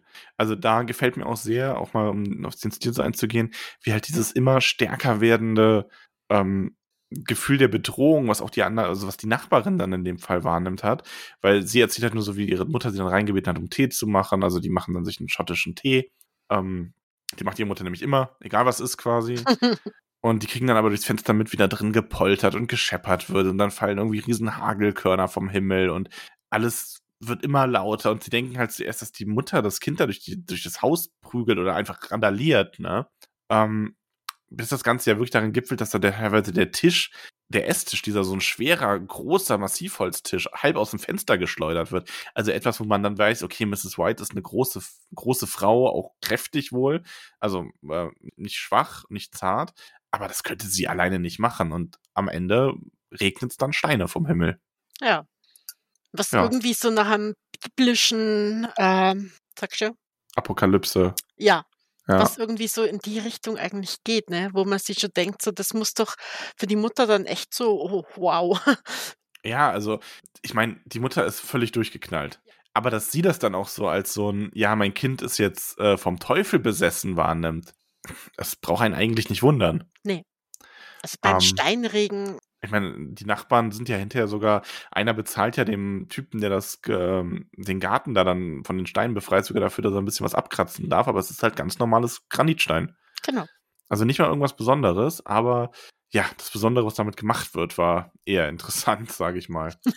Ist aber so eine Episode, die relativ früh im Buch ähm, genannt wird und da hat man dann so ein bisschen dieses, okay, sie hat da so einen Ausbruch gehabt und danach hat diese ganze Fähigkeit aber in ihr geschlummert. Also ja. Carrie hat sich danach dann auch erstmal nicht daran erinnert, wir kommen im Buch, in der Handlung selber an den Punkt, wo sie sich dessen so wirklich bewusst wird. Aber erstmal vergehen dann viele, viele Jahre, in denen sie sich dessen nicht bewusst ist. Indem sie zu Hause ähm, von ihrer Mutter klein gehalten wird, indem äh, ihre eigene Sexualität vollkommen unterdrückt wird, ihr eigenes, ihre eigene Weiblichkeit auch in jeder Hinsicht, ne? Wo sie keine, ähm, keine richtige Möglichkeit hat, sich äh, altersgemäß zu entwickeln. Ne? Ja. Das, das, hat ihr hinten und vorne gefehlt. Ne? Und das Ganze mündet ja dann auch am Ende darin, dass, und damit steigen wir jetzt quasi so ein bisschen in die Handlung ein, mhm. nach 47 Minuten. Oder hast du vorher noch was? Ja, wir haben schon ein paar, paar, was hast du in die Handlung einsteigen? Du willst in die Duschszene. Ich möchte in die Duschszene, ja. Äh, ja, aber wir haben ja davor schon nur, Carrie wurde ja wirklich arg gemobbt als Kind. Und okay, ja, den Faden hätte ich jetzt so da aufgenommen, aber können wir gern, also. Also, gern ihr hättet erst das, das davor einfach nochmal. Ja, gerne. Da haben halt wirklich Dinge passiert, die die einfach total unschön sind, ne? Sie war halt wirklich der Prügelknabe seit also immer schon. Das hat wahrscheinlich im Kindergarten schon angefangen. Wir wissen, Kinder können da echt fies sein und diese diese Gruppendynamik, die sich dann aufbauen kann, ne, wenn wenn du so ja Wenn du ein Opfer hast. Wenn du so ein Opfer wie Carrie hast und sie ist ja wirklich das Sinnbild eines Opfers, ne, leider. Ich meine, es hat ja ihre Mutter hat sie ja quasi zu dem Opfer gemacht. Ne? Ja. Also sie ist ja nicht mal irgendwie eine schwache Schülerin gewesen, die dann aus oder schwache Teilnehmer am Kindergarten, Kindergartenkind gewesen, das dann von den anderen rausgepickt wurde, sondern sie ist ja mehr oder weniger schon als Opfer in jede soziale Gruppe, in die sie gekommen ist, reinge reingegangen, weil sie das einfach von zu Hause gar nicht anders kennt. Sie war ja mal in einem christlichen Sommercamp, ne? Und da ist ja, sie haben ja Unterwäsche versteckt. Sie haben ja eine Schlange in den Schuh gesteckt und äh, extra kurze Decke in ihr Bett gelegt. Und das allein ist ja schon. Hm, ne? Schlange muss für so ein Kind auch besonders traumatisch gewesen ja. sein. Ne? Also im Hinblick auf Schlange als Symbolisierung der biblischen Sünde. Ähm, was ihre Mutter ihr ja auch eintrichtert ohne Ende. Schau. Ja, es kam mir gerade auch ganz spontan. Und, und was, was passiert natürlich? Carrie muss irgendwann äh, pinkeln, ja, zieht sie in die Büsche zurück und wischt sich halt mit Gift-Efeu ab, ne? Mhm. Als ob das Mädel nicht schon nur leiden muss, dann solchen Menschen passiert dann auch noch sowas, ne? Also spätestens da hätte sie wissen müssen, es gibt keinen Gott, quasi an dem Punkt. Was sie, was sie ganz, ganz schlimm fand, ist, dass sie, dass sie einem See geschwommen sind, die Kinder, und sie haben halt Carrie wirklich unter Wasser getaucht. Ne? Boah, ja. Und zwar bis sie, bis sie keine Luft mehr, also natürlich kriegst du keine Luft mehr unter Wasser, aber halt wirklich so ein Ticken zu lange dann natürlich. Und das ist auch, äh, das ist richtig schlimm, finde ich. Ne? Also das ja. ist gar Witz mehr. Das nee, das ist echt brutal. Also das ist richtig, ähm, ja, also das ist die, durchlebt quasi eine Kindheit, die von Misshandlungen durch ihre Mutter, durch andere Mit, äh, ja, Mitkinder geprägt ist. Und das hinterlässt natürlich Narben und Spuren. Also ähm, alleine, wie sie dann in den ersten Szenen im Buch dargestellt ist, wo man sie wirklich erlebt, zeigt ja auch, dass sie teilweise in so einer Gruppe dann schon richtig apathisch ist. Ja. Was sie einfach zurückzieht. Sie, sie klammert sich oft an Bücher, wahrscheinlich und, und, ne? Man kann es sich so richtig vorstellen, sie hat die Ärmel wahrscheinlich ganz weit nach vorne gezogen bei ihrem Pulli. Und ja, ihre ganze Kleidung ist ja auch ne? absolut auf möglichst unweiblich, möglichst unvorteilhaft getrimmt. Ne? Ja, Kartoffelsäcke eigentlich in verschiedenen ja. Farben. Außer, welche Farbe nicht? Rot. Rot, weil Rot ist. Blut und das ist die Sünde. Ja, die äh, Rot ist halt die Farbe des Teufels, ne? Ach so, ja. Mensch, das ja. weiß man doch. ich kenne mich mit dem Teufel jetzt nicht so aus. Wir sind da nicht per Du. Ähm, deswegen ist auch das Logo dieser Folge rot, ne? Äh, ja. ähm, ja, aber jetzt kommen wir jetzt, äh, setzen wir jetzt mit der Handlung ein. Ja. Oder hast du noch was? Nein, ja, es gibt jetzt schon noch ein paar Sachen, aber äh, man kann sich ja Carrie einfach als wirklich übelst gemobbtes Kind vorstellen, was schon immer getreten wird von allen Seiten. Ja. Wie gesagt, also wenn man das Buch liest, das erfährt man so im Laufe des Buches. Wir haben uns ja jetzt dazu entschieden, das so nicht Bu Buchseite für Buchseite durchzugehen, sondern mehr so diesen Blick von oben auf das Gesamtwerk zu haben. Ne? Ähm, das ist aber quasi die Ausgangssituation, die wir als Leser nach und nach entschlüsseln, in die wir jetzt aber in diese erste Handlung, die erste Handlungsszene im Buch geschmissen werden. Und die ist tatsächlich äh, unter der dusche nach dem Sportunterricht an der High School in Chamberlain in Maine 1979. Carrie White ist 16 Jahre alt und ähm, ich weiß gar nicht, sie haben irgendeinen Sport gemacht und jetzt stehen es da und duschen. Also die viele Mädels sind schon fertig, da werden schon, da wird schon sich abgetrocknet, äh, Deo verteilt unter die Achseln und sich geschminkt und was weiß ich was alles. Also halt äh, so Mädchensport, Duschen, Dinge. Genau. Es wird gelacht wahrscheinlich und, und rumgealbert, bis auf eben Carrie, die ganz abseits steht. Ganz abseits, ganz apathisch, äh, so ein bisschen vor sich hin duscht und Carrie hat dann ihre erste Periode mit 16 Jahren. Unter der Dusche. Und ich fand das schön, weil ich beim Lesen gedacht habe, Hossa, das ist aber spät. Mhm. Und das wurde dann aber auch in dem Buch selber so aufgefasst. Also es war kein so ein, ähm, ja, das ist jetzt einfach spät und das hat nichts zu heißen. Das, das stellt auch keiner in Frage, wie man es, sage ich mal, bei vielleicht Autoren hat, die das dann ein bisschen weniger hinterfragen teilweise. Sondern, nee, das ist wirklich was, dieser ganze, ähm, also alles, was sich da so, was da so entsteht, hat ja auch damit zu tun, dass die anderen Mädels am Anfang gar nicht raffen, dass das ihre erste Periode ist und warum sie sich da denn jetzt so benimmt und nicht weiß, was sie tut. Ja.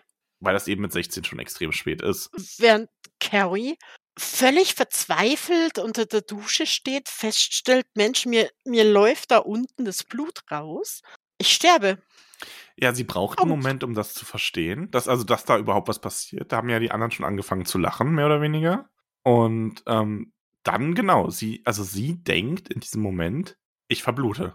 Ja, weil ja vielleicht äh, beginnt dann auch so ein bisschen Bauchziehen oder so, so die ersten Krämpfe setzen ein und dann hat sie eine Schmerzen dazu und weiß nicht, wieso da jetzt Blut. Ja, und wenn du einfach. Diesen, ich finde das so, so grausam. Also ich sag das vielleicht ja noch schlimmer als du jetzt. Ähm, ich mag da jetzt ja nicht unterstellen, dass du die in einer Frau einwandst, aber allein ja, ich schon die wenig Vorstellung. Erfahrung damit am eigenen Körper, ja, also gar keine, um genau zu sein. Aber allein die Vorstellung, dass du unter der Dusche stehst, ja, in, in der Gemeinschaftsdusche und andere mitbekommen, wie du deine Tage bekommst, das finde ich schon unangenehm genug, ja. Und wenn es dann einer weitergeht, dass, dass du nicht einmal weißt, was mit dir passiert, ne? Hm. Ja, und die Mädels beginnen, also die haben da so einen Bindenspender, einen Defekten und beginnen dann Carrie mit Binden zu bewerfen, sie auszulachen, Periode zu rufen. Periode! Ähm, Periode! Ey, es ist, ist, mir echt hängen geblieben in dem Buch, ne? Also, also in dem Hörbuch. Ähm, rufen ihr zu, sie soll es reinstopfen, sie soll es reinstopfen und Carrie denkt, sie verblutet und sackt in, völlig in sich zusammen und die ist völlig verstört in dem Moment. Ja. Die ist völlig am Boden. Und dann kommt Auftritt Miss äh, Desjardins, die ja. Sportlehrerin. Und ich finde, die Figur ist auch echt traurig. Also, weil die, sie überlebt das Buch ja auch. Spoiler. Ja, ha, Überraschung. Ja. ähm, aber ich finde bei ihr, also sie ist auch eine wirklich interessante Figur, weil sie ist ja auch erst ein Jahr Lehrerin und sie reagiert zuerst völlig falsch. Weil, oder was heißt völlig falsch? Sie gibt der hysterischen Carrie eine Ohrfeige. Sie war und, überfordert. Sie ja, war sie, einfach genau, überfordert. Völlig überfordert. Die, sie, weil auch sie nicht versteht, das sagt sie dann auch hinterher in Gesprächen, oder dass, er, ähm, dass sie auch nicht versteht, warum Carrie so reagiert. Mhm. So. Und ähm, wir haben da dann auch wieder ein Aufblitzen von Carries Kräften, als eine, sie eine der Glühbirnen explodieren lässt. Und ähm, die Lehrerin schafft es dann aber zumindest so weit, sie halbwegs sauber zu machen, äh, die anderen Kinder wegzuschicken und ähm, ihr mit so einer Binde zu helfen.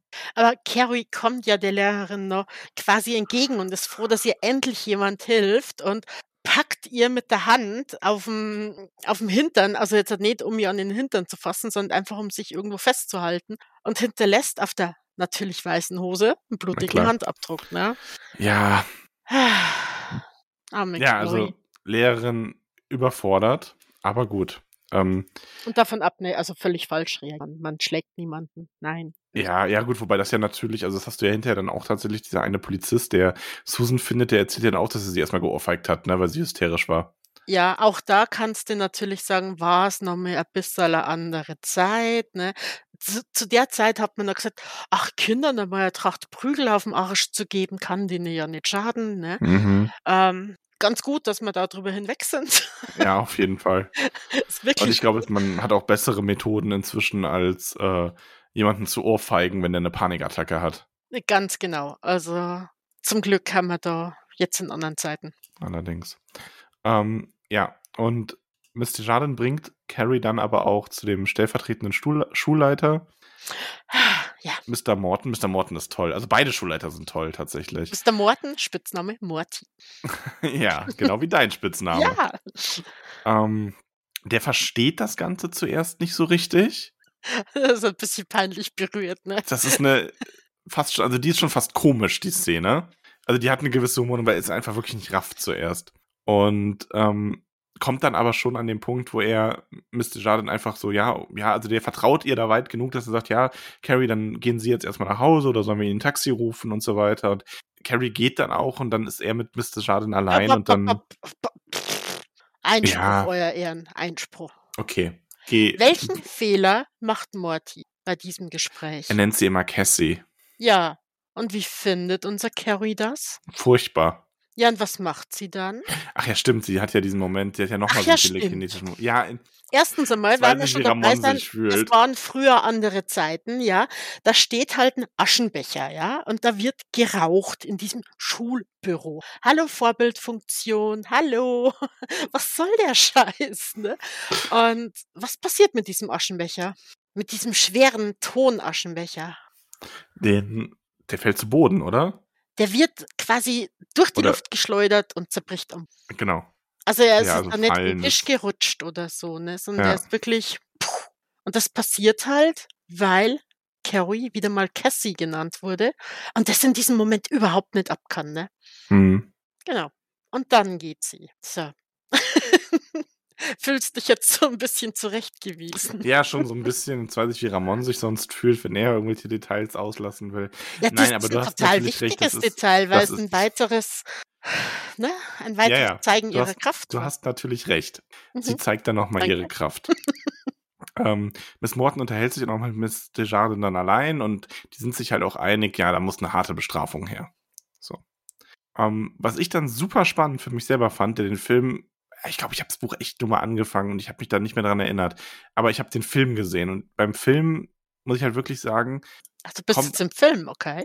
Nein, nein, also jetzt nur ganz kurz. Ich fand das Okay. für mich beim ähm, Buchlesen spannend, weil im Film kommt dieses, dieses Detail, Carries Innenleben kommt, finde ich, viel weniger raus. Mhm. Und Carrie hat ja hier, wir erleben dann Carries Weg nach Hause. So, und King macht es in dem Buch eh immer so, dass. Habe ich schon Ja. wieder was übersprungen? Nee, nee, nee. Ich finde so. es jetzt nur interessant, was jetzt kommt.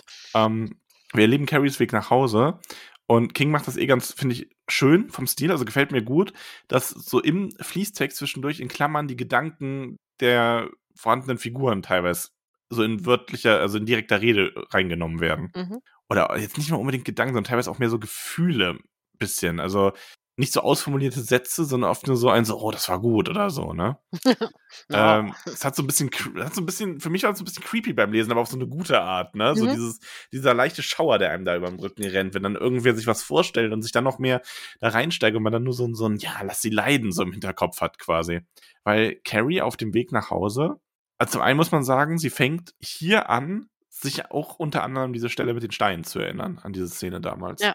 Da haben wir nämlich auch den Einschub mit dem, was worüber wir eben gesprochen haben.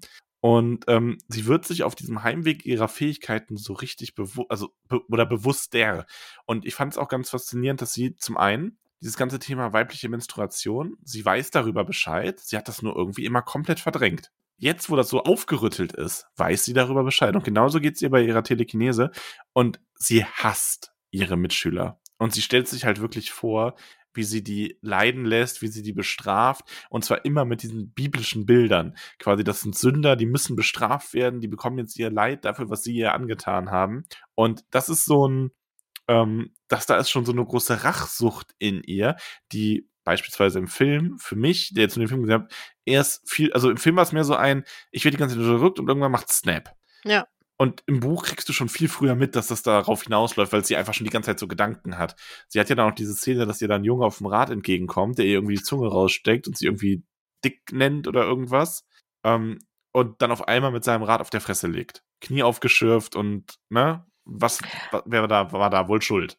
Aber sagen wir mal ehrlich, kannst das nicht verstehen? Ah, Dass, dass man einfach, wenn man die ganze Zeit derart gehänselt wird, dass man dann irgendwann zumindest in seiner Vorstellung schlimme Gedanken entwickelt und sich vorstellt, wie die Leute bestraft werden. Äh, egal in welchem Ausmaß das jetzt, äh, äh, es können ja nur Ja, Kleinigkeiten nein, sein. ich kann das auf jeden Fall nachvollziehen. Und das Also, ist doch wirklich verständlich. das ist, das ist, vor allem ist das unglaublich menschlich. Also, Ja, und wenn dir dann so ein kleiner Schratzen, hm, an dieser Stelle nochmal, ich habe nichts gegen Kinder, ich liebe Kinder, äh, merkt mit dem Fahrrad voll. entgegenkommt, ja, und, und dir da, ich glaube, er hat gesagt, Carrie White ist scheiße Ja, oder so. irgendwas, ich weiß Irgend es sowas, genau, glaube ich, ja. war sogar. Und in dem Moment einfach, boah, wie schön wär's, wenn du jetzt auf die Fresse fällst. Diesen Gedanken hat man, denke ich, dann schon mal. Das ist schon noch irgendwo verständlich. Dass es dann auch wirklich passiert, hängt natürlich an ihren Fähigkeiten. Ja. Und wahrscheinlich war es sehr schaden. Kann ich mir zumindest vorstellen. Ja, das ist halt. Aber dass der Kleine dadurch keinen Lerneffekt hat, da, das ist wieder ganz ein anderes Blattl. Da Nee, müsste aber sie anders ist ja jetzt hier auch nicht jetzt äh, auch nicht diese Erzieherin. Deswegen, Also- der hat es nicht verdient. Der, der spricht halt nur nach, was, was alle reden. Aber mit diesem kleinen Satz, ja, von diesem kleinen Jungen, merkst du ja, dass einfach die ganze Stadt so denkt und die ganze Stadt so spricht und dass dieser Kleine das daher aufgeschnappt hat. Weil so, so ein kleiner Junge wie er ist ja nicht bösartig. Nee, das ist ein. Äh, ich habe gerade die Stelle Der rausgesucht. mobbt ja nicht, ne, sondern der macht, der spricht nur nach, was er von anderen hört. Genau, und er ruft: Hey, olles Furzgesicht, olle Betschwester Carrie. Ja, okay. Ist jetzt auch nicht nett, ne? Sagen wir Ist mal nicht ehrlich. nett. Aber Nein. Kommt nicht von ihm selbst. Nee, also die Formulierung vielleicht schon. Ähm, also Betschwester nicht, aber Furzgesicht könnte schon von so nee, einem Kind nee, kommen. nee. Das glaube ich, haben wir andere schon gesagt. Ja, aber also ich kann aber, ich glaube, er kriegt einfach eine, also er kriegt auf jeden Fall einfach diese negativen, negativen Vibes gegenüber Carrie Genau. mit. Dass das quasi jemand ist, den darf man beleidigen, weil die ist schlecht. So mehr oder Die wird weniger. einfach so genannt. Fertig. Ja. Ja, also wir haben dann diese Erinnerung an die Steine und Carrie kommt nach Hause. Da haben wir dann diese Führung durchs Haus, die unglaublich, also wirklich absolut Ah. creepy, ne? Ey.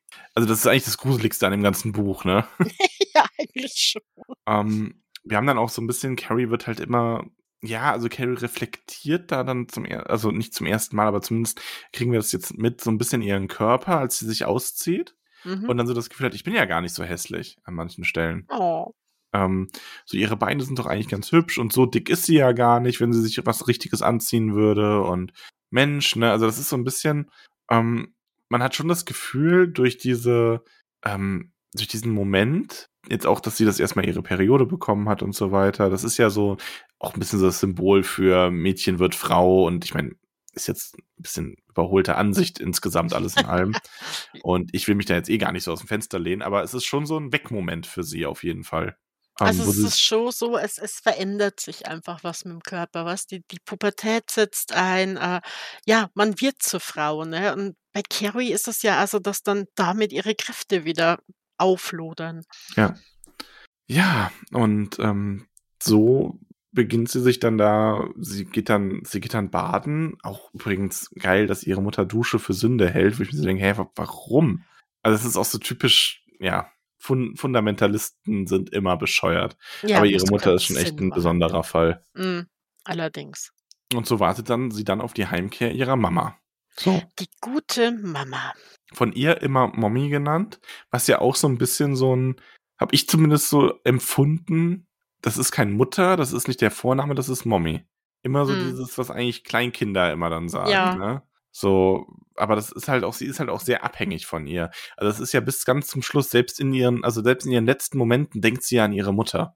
Die kann sich von ihr einfach gar nicht lösen. Ja, wie denn auch? Es ist ja eigentlich die einzige Bezugsperson, die Carrie hat, ne?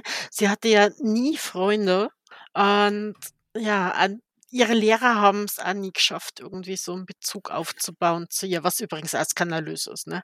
Wenn man da mal rückblickt, ähm, irgendjemand müsste da mal interagiert haben eigentlich, aber ja. Ja, War irgendwer müsste nicht auch so. mal gerafft haben, was da los ist. Jugendamt und so weiter, aber das ist halt auch Äh, heute ja. eine andere Zeit und so. Ja, da Ähm, glaube ich, war das noch nicht so oft. Aber heutzutage ist bei so einem Fall, also instant. Hätte auch ein schlechtes Buch bitte, gemacht, ne? ne? ja, wäre dann, wär dann doch sehr kurz gewesen. Duschszene, ja, Jugendamt wird eingeschalten, alles cool. Genau. Wäre sehr langweilig. Ähm, Aber ja, Gericht. Es entsteht dann ein richtiger Streit zwischen Mutter und Tochter. Also die Mutter, wir erfahren das nämlich, die arbeitet in einer, äh, einer Wäscherei, Mhm. ist es, genau. Ähm, muss sie, weil sie hat zwar eine üppige Lebensversicherung durch ihren Mann bekommen, aber die ist halt irgendwann aufgebraucht gewesen oder zumindest ging die irgendwann zur Neige. Und ähm, die wurde angerufen von der Schule, die kam früher nach Hause und für sie ist es jetzt, ich meine, vor allem, ich muss dir jetzt mal vorstellen, du hast diese unangenehme Situation in der Gemeinschaftsdusche. Mhm. Maximal unangenehm.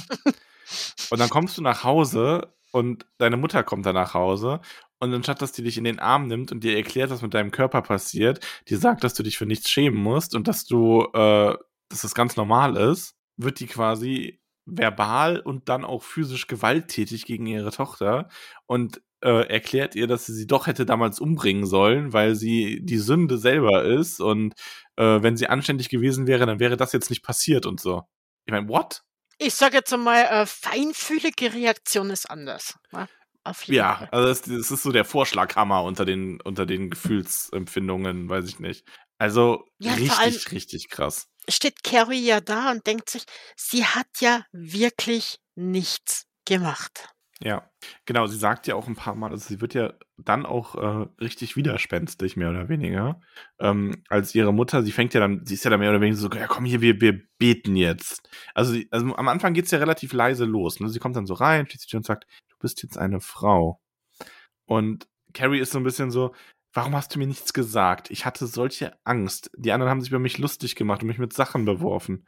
Und ihre Mutter will dieses Trauma gar nicht mit ihr verarbeiten. Die kommt dahin, ähm, schlägt ihre Tochter zu Boden und fängt an zu beten oder aus der Bibel zu zitieren. Und wahrscheinlich sind es nicht mal, ist nicht mal die Originalbibel, sondern was die sich da zusammenreimt. Ähm, und erzählt halt so, wie Gott äh, Eva erschaffen hat aus Adams Rippe und zählt dann so die ganzen Sünden auf. Und Carrie ist einfach nur, sie versteht es nicht. Sie will wissen, warum hast du, warum tust du mir das quasi an? Warum hilfst du mir jetzt nicht? Ähm, und wird von ihr aber immer nur äh, niedergeschlagen und schließlich dann in, am Ende in die Besenkammer gesperrt. Das und ich hätte man nicht halt gedacht, dass wir in diesem Podcast mal jemand von jemandem lesen, der in eine Besenkammer gesperrt wird, der mir dann mehr leid tun würde als Harry Potter. Ich meine, ja, gut, es war ja Aber- sogar ein Schrank unter einer Treppe, also noch besser als eine Besenkammer. Ja, ich glaube, das war im Gegensatz zu dieser Besenkammer richtig luxuriös. Ich Also glaube schon, ja. Harry soll sich jetzt mal nicht so anstellen. Ne? nee, also es ist diese, dieser Schrank, den stelle mir wirklich grausam vor. Und da wieder so zum Film. Im Film ist die auch sehr grausam, ne? Weil da Mhm. hast du ja, die ist ja ganz beengt, du hast keinen Platz, du hast überall wieder diese Götzen und Bilder und eigentlich schaut dich nur noch der gekreuzigte Jesus von allen Ecken an. Oh, Ja, und der Teufel und die Hölle, ne, und die verdammten Seelen und ja, und oh Gott. Also schön ist anders. Und was machst du denn dann dort? Ja, beten. Also das soll sie zumindest. Ja, aber ganz Ich mein, ehrlich, aber- nach dem Vater unser, das bei mir ausbeißen. Also ich wüsste nicht, was ich da Ja, noch sagen gut. soll. Ich würde ich würd das Vaterunser so gerade noch hinkriegen, aber da hört es dann echt auf, ja. Ey, das kann ich noch, tatsächlich. Habe ich letztens festgestellt. Egal. Und ähm, ja, es ist dann, also sie, äh, sie leistet aber schon ordentlich Widerworte an der Stelle. Also sie sagt ja dann auch ihrer Mutter irgendwann, also ich meine, ähm, so hier, äh, sie sagt ja so, ich habe nicht gesündigt, du hast gesündigt, weil du mir nichts gesagt hast. Mhm. Und an der anderen Stelle, am, relativ spät, sagt sie dann so, ja, ich mach, dass die Steine wiederkommen. Das ist halt schon so eine richtige Drohung, ne? Ja, das ist so ein bisschen so ein richtiges, also da musst du, ich glaube, das ist auch so ein Moment, wo Margaret White dieses äh, äh, What-Moment, ne? Mhm. Ähm, ich glaube, da wäre sie dann kurz davor zu brechen, also im Sinne von, okay, ich, ich versuche irgendwie, ich gehe oder ich ergebe mich dem oder ne, ich habe Angst vor meiner Tochter, aber ihre, ihre Kontrolle obsiegt dann quasi, ja, sie wirkt die Tochter oder was macht sie da genau? Ich weiß gar nicht, gar nicht mehr genau. Auf jeden Fall, sie, also sie packt sie irgendwie und drückt sie zu Boden und also sie Ja. überwältigt sie körperlich in dem Moment. Und ist dann so halt auch noch so. würgen nicht, ne? Aber dieses Nee, ich glaube, sie packt sie und äh, Überwältigen. einfach. Warte mal, ich hab's, ich hab's dir doch sogar. Du hast, Wir ja, aber du hast nämlich unser. Buch Ich habe das bekommen, Buch, ja. Mhm. Ähm, Mal für unsere Zuhörer, damit ihr wisst, warum ich nicht so schnell. Oh, ich hab's hier. äh, Mommy begann Carrie in Richtung des schummrigen blauen Lichts zu schubsen, das aus der Besenkammer drang. Bete zu Gott und vielleicht wird deine sündhafte Seele reingewaschen. Du lässt mich jetzt los, Mama. Bete, Weib. Ich mach, dass die Steine wiederkommen, Mama. Mama blieb stehen.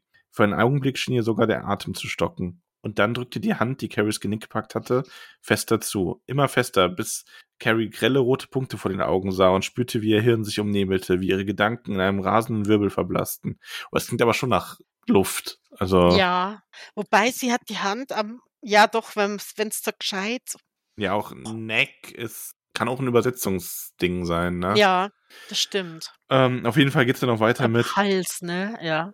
Du Satansbrut, o Herr, warum hast du mich so gestraft?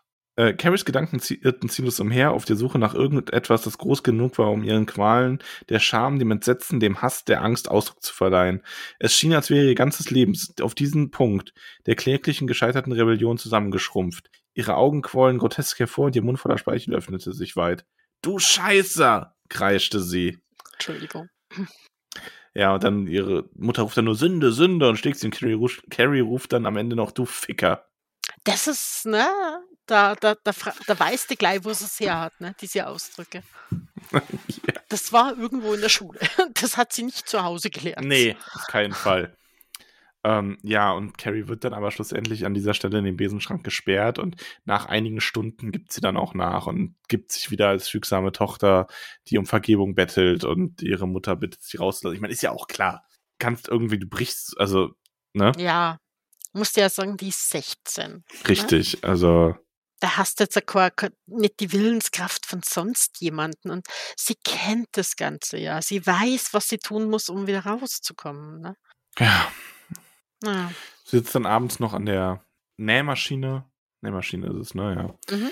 Also Carrie ist äh, mit Stoffen, kann sie was. Das ist übrigens auch, finde ich, sehr, sehr traurig. Es ist ja an einer Stelle später, sie trägt ja ein selbstgeschneidertes Kleid. Ja, ist voll schön. Und ihr werden ja explizit für dieses Kleid dann Komplimente gemacht. Und man kann sich nur in einer anderen Welt vorstellen, wenn die einfach Freunde gefunden hätte und gut behandelt worden wäre, wie dann irgendwie das halbe, die halbe, halbe Schülerschaft irgendwie Klamotten von ihr geschneidert trägt oder so, ne? Ja. Weil die Leute es einfach toll finden und so mit eigenen Stoffen. Ich meine, das ist ja auch was Tolles. Ja, auch etwas, was kaputt gemacht wird. Aber bevor es dazu kommt, ähm, um in der Handlung noch mal ein bisschen weiter zu gehen, widmen wir uns mal äh, der guten Sue äh, Snell. Sue Snell. Die ist, also die hat in dieser Duschszene wird äh, Sue Snell ja schon ein wenig beleuchtet. Also man sieht, kriegt so ein bisschen was von ihren Gedanken mit und so. Und die ist tatsächlich so, die bereut das alles. Also man kann sagen, die hat einfach in der ersten Szene auch einfach äh, zu schnell gehandelt und nicht darüber nachgedacht. Zu schnell. Mhm. die ganze Zeit drauf gewartet. Oh, wow. Seit Tagen wahrscheinlich, oder? Ja, vielleicht. Tagen. Nee, also ähm, im Grunde, Susan ist ja so ein bisschen die Figur, die, ähm, wie soll ich sagen, die ist keine Freundin von Carrie. Mhm. Aber die wird ja auch so ein bisschen so als eins der Vorzeigemädchen bezeichnet. Also nicht wie Chris, die ja immer schon so ein richtiger Mobber war. Ah ja, Chris so, ist so das ultimativ verzogene Girl. Ja, oder? Chris ist richtig schlimm. Also oh. Chris ist Draco Malfoy in Muggel, mehr oder weniger, und weiblich. Weiblich. Ja, bis inklusive mit mein Vater wird davon hören. ja, auf jeden Fall, aber Sue ist halt so ein bisschen dieses, das ist so die Vorzeige, das Vorzeigemädel, die ist auch mit diesem Tommy zusammen, der ja wohl, also eigentlich die weißeste Figur in der ganzen Geschichte ist, würde ich fast sagen. Ja, der ist ja fast schon also, zu perfekt. Der ist ja ne? das Symbol für so einen äh, perfekten, reflektierten Schüler. Also das ist ja richtig krass. Ach komm, der hat wahrscheinlich irgendeinen üblen Fetisch, von dem wir alle nur nichts mitbekommen haben. Ja, wahrscheinlich. Der wäre wahrscheinlich Serienmörder geworden Aber oder so. Der ist zu perfekt. Ne? Er sieht gut aus, er ist sportlich und hat gute Noten. Ja, das Allure ist ja schon mal, puh. Aber die meisten, die sportlich sind, haben dann ein bisschen schlechter in ihren Noten und das wird dann so durchgewunken oder andersrum. Ne? Ja, Aber es ist ja so kann ja dieses, dieses alles. Klischee, ne? So dass so, so der Highschool-Sportler, der dann auch sich über die Schwächeren lustig macht und so, aber er ja gar nicht. Und wir haben halt diese Nee. Szene, wie die im Auto nach dem äh, Poppen, Mhm. Poppen, ähm, Pop. nach dem Poppen reden. Und ist natürlich typisch Amerika, ne? Weil Amerika sind Leute ja so prüde, da können ja dann 17-Jährige nicht auf ihrem Zimmer äh, ungestört Sex haben und die Eltern wissen Nee. davon. Die müssen es ähm, Ja, auch niedlich. Sie, sie machen ja noch nicht so lange Sex. Es ist ja alles noch relativ neu. Ja, sie fängt ja jetzt gerade an, dass es irgendwie interessant wird für sie. Ja, so, so langsam, langsam lernen das. Ne? Die, die ersten Male war so, oh, und jetzt vor allem, so. ich fand das so gut beschrieben. Es war irgendwie so von wegen so die, äh, so ganz schön viel Aufwand für so ein bisschen Wärme und das war's. ja, ja ganz aber, schön viel ähm, Aufwand. Ich finde, bei den beiden hast du wirklich so ein bisschen diesen äh, Einblick in eine Beziehung zwischen Jugendlichen, die dann aber erwachsener wird. Ja weil sie sich ihm wirklich anvertraut und eine etwas verletzlichere Seite von sich zeigt, indem sie sich selber und ihre Handlungen mit Carrie und so hinterfragt und er das aber auch annimmt, ohne sich darüber sie lustig zu machen, sondern auch reflektiert, auch sich selber an Situationen erinnert, wo er mal war und dann so ein bisschen die Frage kommt, ja, was macht man da? Also das ist schon, ähm, Susan ist kein Engel, was den Umgang mit Carrie angeht. Nee, Weiß Gott nicht, weil die hat sich auch nicht gegen irgendwen gestellt. Aber sie ist zumindest in diesem Prozess, erwachsen zu werden. Das gehört ja zum Erwachsenwerden dazu. Und ich glaube, es gibt einige Menschen, die in ihrer Kindheit äh, oder Jugendzeit Leute gemobbt haben und das dann hinterher tief bereuen, als sie älter geworden mhm. sind. Und in diesem Prozess steckt sie halt gerade. Ja. Und ich finde das super interessant zu lesen und zu erfahren. Und ohne es zu wissen, löst sie damit natürlich dann am Ende die ganz große Katastrophe aus.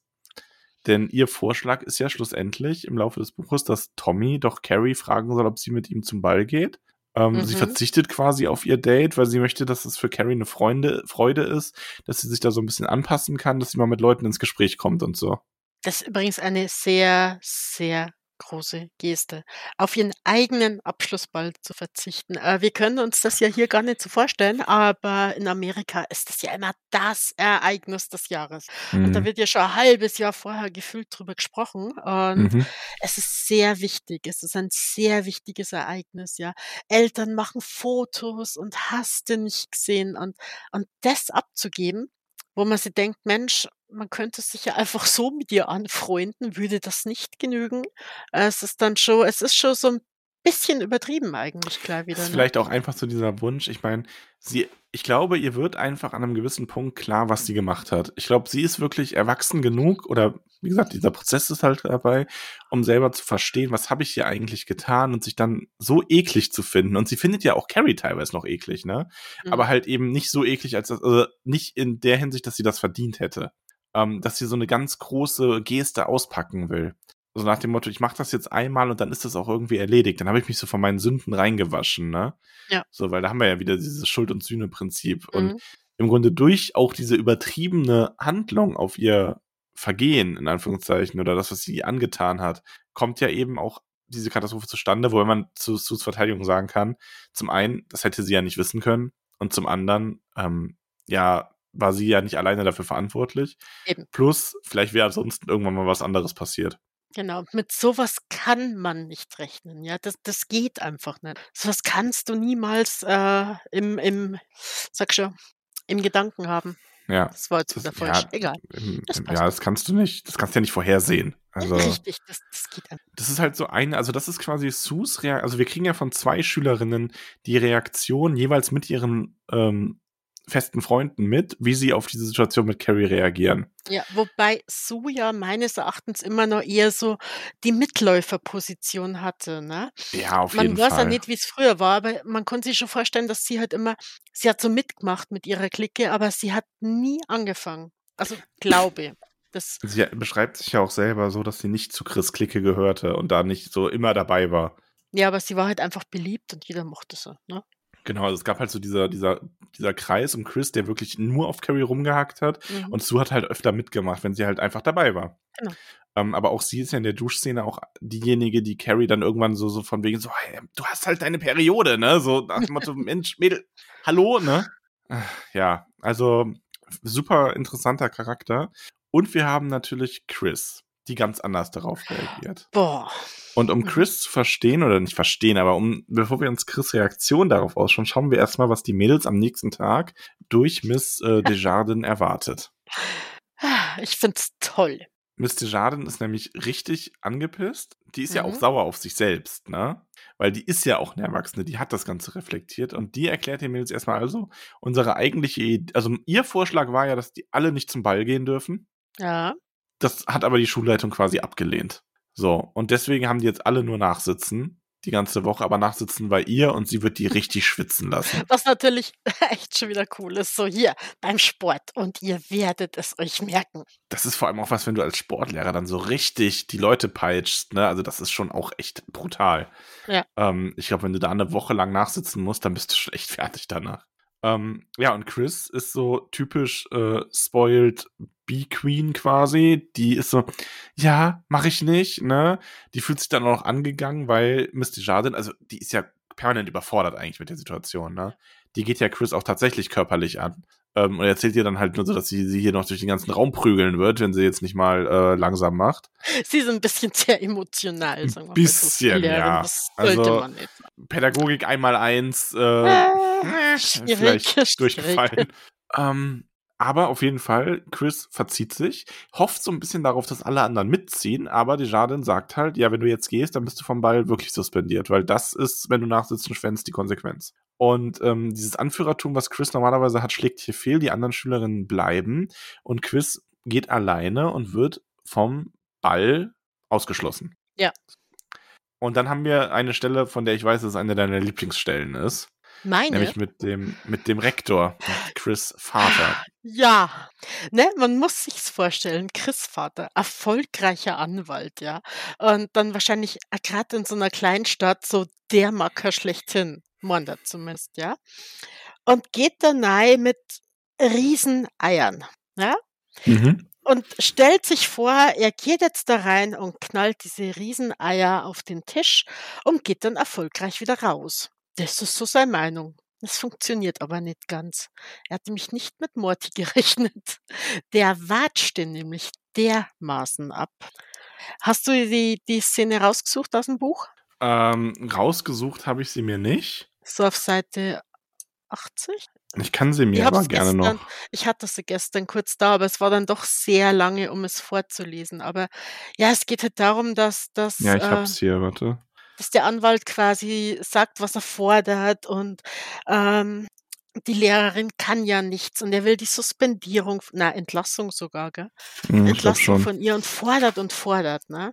Genau, also auch immer mit dem Druckmittel quasi. Also er ist halt der Ansicht, ja, ähm, Miss Desjardins hat seine Tochter angefasst und wenn er es drauf anlegt, dann wird er den verklagen und auch noch äh, Schadensersatz rausbekommen ohne Ende. Und ähm, Genau. So, ich verklag gute, dich und deine Mutter und bis in die letzte Generation hinein, so ungefähr, ne? ja, Man kennt es ja, solche Leute. ich finde es auch ganz gut. Also der, der Rektor, Mr. Grail, der ist halt auch sehr, also der ist kein so leichtes Opfer, wie sich das der Anwalt vorgestellt hat. Der konfrontiert ihn direkt mit gewissen Fällen, wird dann, dann kommt so hier, das ist ja in Amerika aber dieses Präzedenzfall gehabe, ne, so. Ja, aber dann habe ich, der Anwalt ist dann so, darf ich dann auch den Fall anführen und den kennt er natürlich auch. Da geht es dann auch um eine ähnliche Situation, wo halt eine Schule dann auch Schmerzensgeld zahlen musste ähm, und so weiter. Weil äh, der, der Lehrer von der anderen Schule, der Direktor, hat ihm irgendwie die Haare geschnitten oder so. Und ähm, Alter. Mr., also Mr., der Vater von Chris, ist dann so ein bisschen so, ja, hier, wir sollten uns dann, genau, wir sollten uns damit jetzt nicht langweilen. Ähm, wir machen das jetzt einfach so, ne, hier, die wird entlassen und das passiert da. Und äh, dann verklage ich auch niemanden und alles ist gut. Und äh, Mr. Grail ist dann, ich suche gerade mal die richtige Stelle raus. Ähm, Nebenbei bemerkt, ja, hat er immer äh, Büroklammern zerlegt während des Gesprächs. Und bei diesem Gespräch hat er wohl so viel Büroklammern zerlegt wie sonst noch nie. Und hat sie aber vorher extra schon so ein großes Schälchen bereitgelegt. Fand die großartig. Ja, ähm, er, genau, und Mr. Mr. Grail ist dann halt so, also er sagte mal so, wissen Sie eigentlich, was da in dieser Duschkabine passiert ist, ne? Und der Hagensen ist so, ja, das ist überhaupt keine, spielt doch überhaupt keine Rolle, ne? Ähm, und Mr. Grail führt dann aber weiter aus und kommt dann zu dem Punkt, wo er dann so sagt, ähm, genau, er zieht dann nämlich so die Karteikarten von Chris quasi raus und zählt mal so ihre ganzen Verfehlungen auf. Ähm, was sie alles gemacht hat und er redet ja hier von seiner Tochter und wie sie Carrie immer drangsalieren und so weiter und so fort. Und ähm, erklärt ihm dann, ja, wenn sie uns verklagen, dann verklagt die Schule sie. Also genauer gesagt ihre Tochter. ja, und zwar mit so einer richtig dicken Akte, ne? Ja, und das ist dann so ein bisschen so nach dem Motto, ähm, so, Mr. Hagensen ist dann so, ja, das äh, heißt, dass wir uns vor Gericht wiedersehen und wenn ich mit, erst mit ihnen fertig bin, dann können sie von Glück sagen, wenn sie einen Job als Hausierer bekommen und Lexika Tür, von Tür zu Tür verkaufen dürfen. Und Grail steht dann auch auf und die schauen sich dann so wütend an und anstatt dass er dann eigentlich sagt er halt nur so, also gut, dann vor Gericht. Und das ist halt so geil, weil er einfach so, so, ja, okay, dann nicht. Der lässt sich halt nicht einschüchtern. Ja. Und das ist wirklich, das ist richtig cool, ne? Ja, und Hagensen ist dann so, der geht da raus, nachdem er dann zum Schluss so konfrontiert wird hier, ne? Also ich meine, kann die Stelle gerne mal vorlesen. Ähm, weil der Schulleiter sagt ihm dann so, sie haben in dieser Sache offensichtlich nicht alle Folgen bedacht, die sie aus dem Grundsatz in Loco Parentis ergeben, Mr. Hagensen. Derselbe Schutz, den ihre Tochter in Anspruch nimmt, gilt auch für Carrie White. Und in dem Augenblick, in dem sie wegen körperlicher und seelischer Misshandlung Klage erheben, werden wir eine Gegenklage wegen des gleichen Vergehens ihrer Tochter an Carrie White erheben. Und er ist ja nur so, mit einem so billigen Trick kommen sie nicht durch, sie äh, Rechtsverdreher. Haben Sie nach diesem Begriff gesucht? Gray lächelte grimmig. Ich glaube, Sie kennen den Weg hinaus, Mr. Hagensen. Die Strafe gegen Ihre Tochter bleiben bestehen. Sollten Sie sich die Mühe machen, die Sache weiter zu verfolgen, ist es Ihr gutes Recht. Bam. Ja. Und damit geht er dann auch raus und wir erfahren dann auch hinterher, ja, der lässt sich darauf nicht ein. Ja. Also der lässt sich da auf keinen Rechtsstreit ein. Da hat der Schulleiter seine Schülerin in dem Fall dann wirklich beschützt und ähm, seine eigenen Disziplinarmaßnahmen beibehalten. Ich meine, dass natürlich die Lehrerin eigentlich in einer gerechten Welt abgestraft und abgezogen gehört für das, was sie gemacht hat, weil das geht halt nicht. Du, ja. Egal wie deine Schülerinnen sich verhalten, du kannst sie dann nicht quer durch den Raum schubsen. Nee, das geht überhaupt nicht. Aber ja, diese Situation haben wir. Chris ist zuerst so, ja, Daddy sorgt schon dafür, dass ich auf den Ball gehen mhm. darf. Ich hätte gerne Szene gehabt, wie ihr Vater ihr erklärt, dass das nicht geht. ja, so ja um, ähm, übrigens, ne?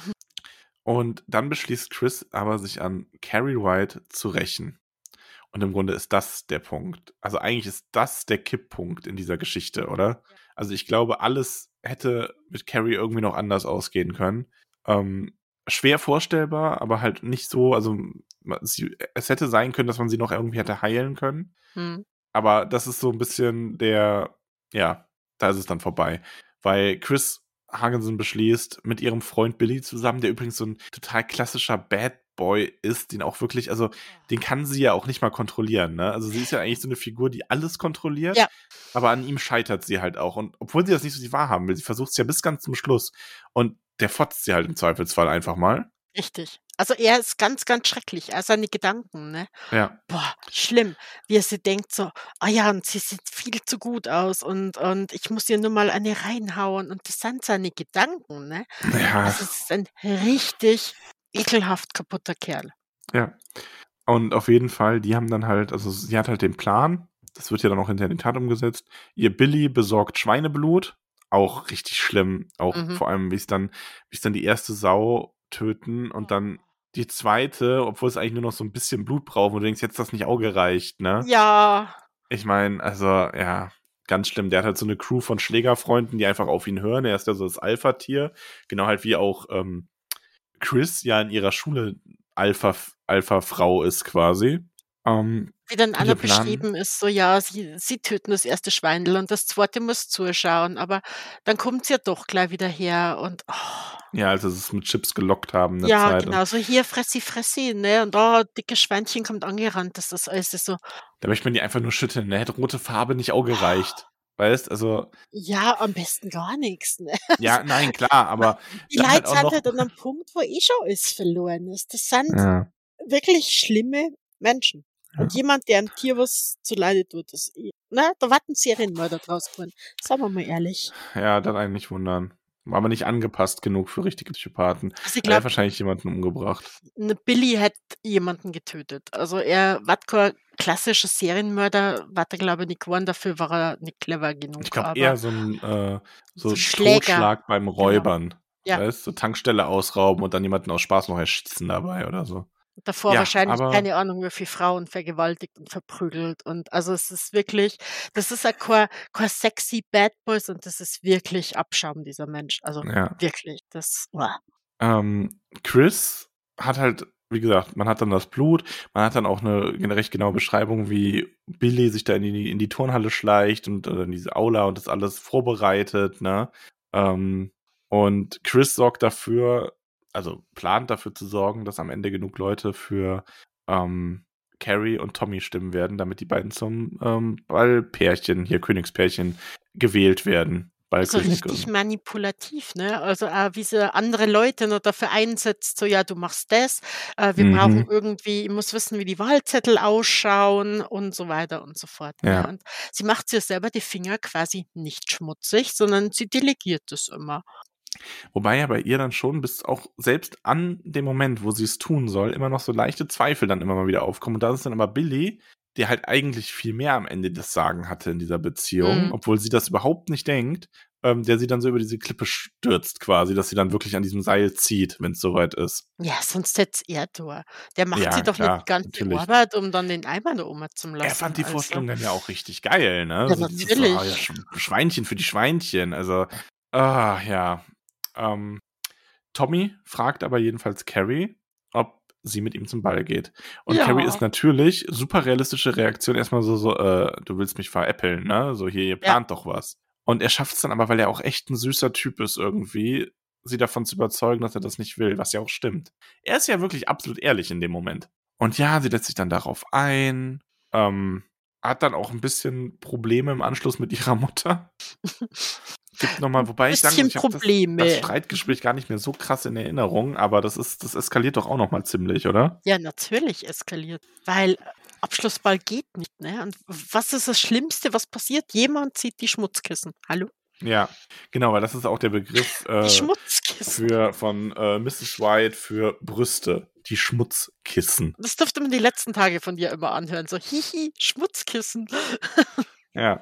Das geht wahrscheinlich ja 'ne ganze Zeit lang so weiter, ne? Wahrscheinlich, Mhm. ja. Ich glaube, das Danke. bleibt. Periode. Also,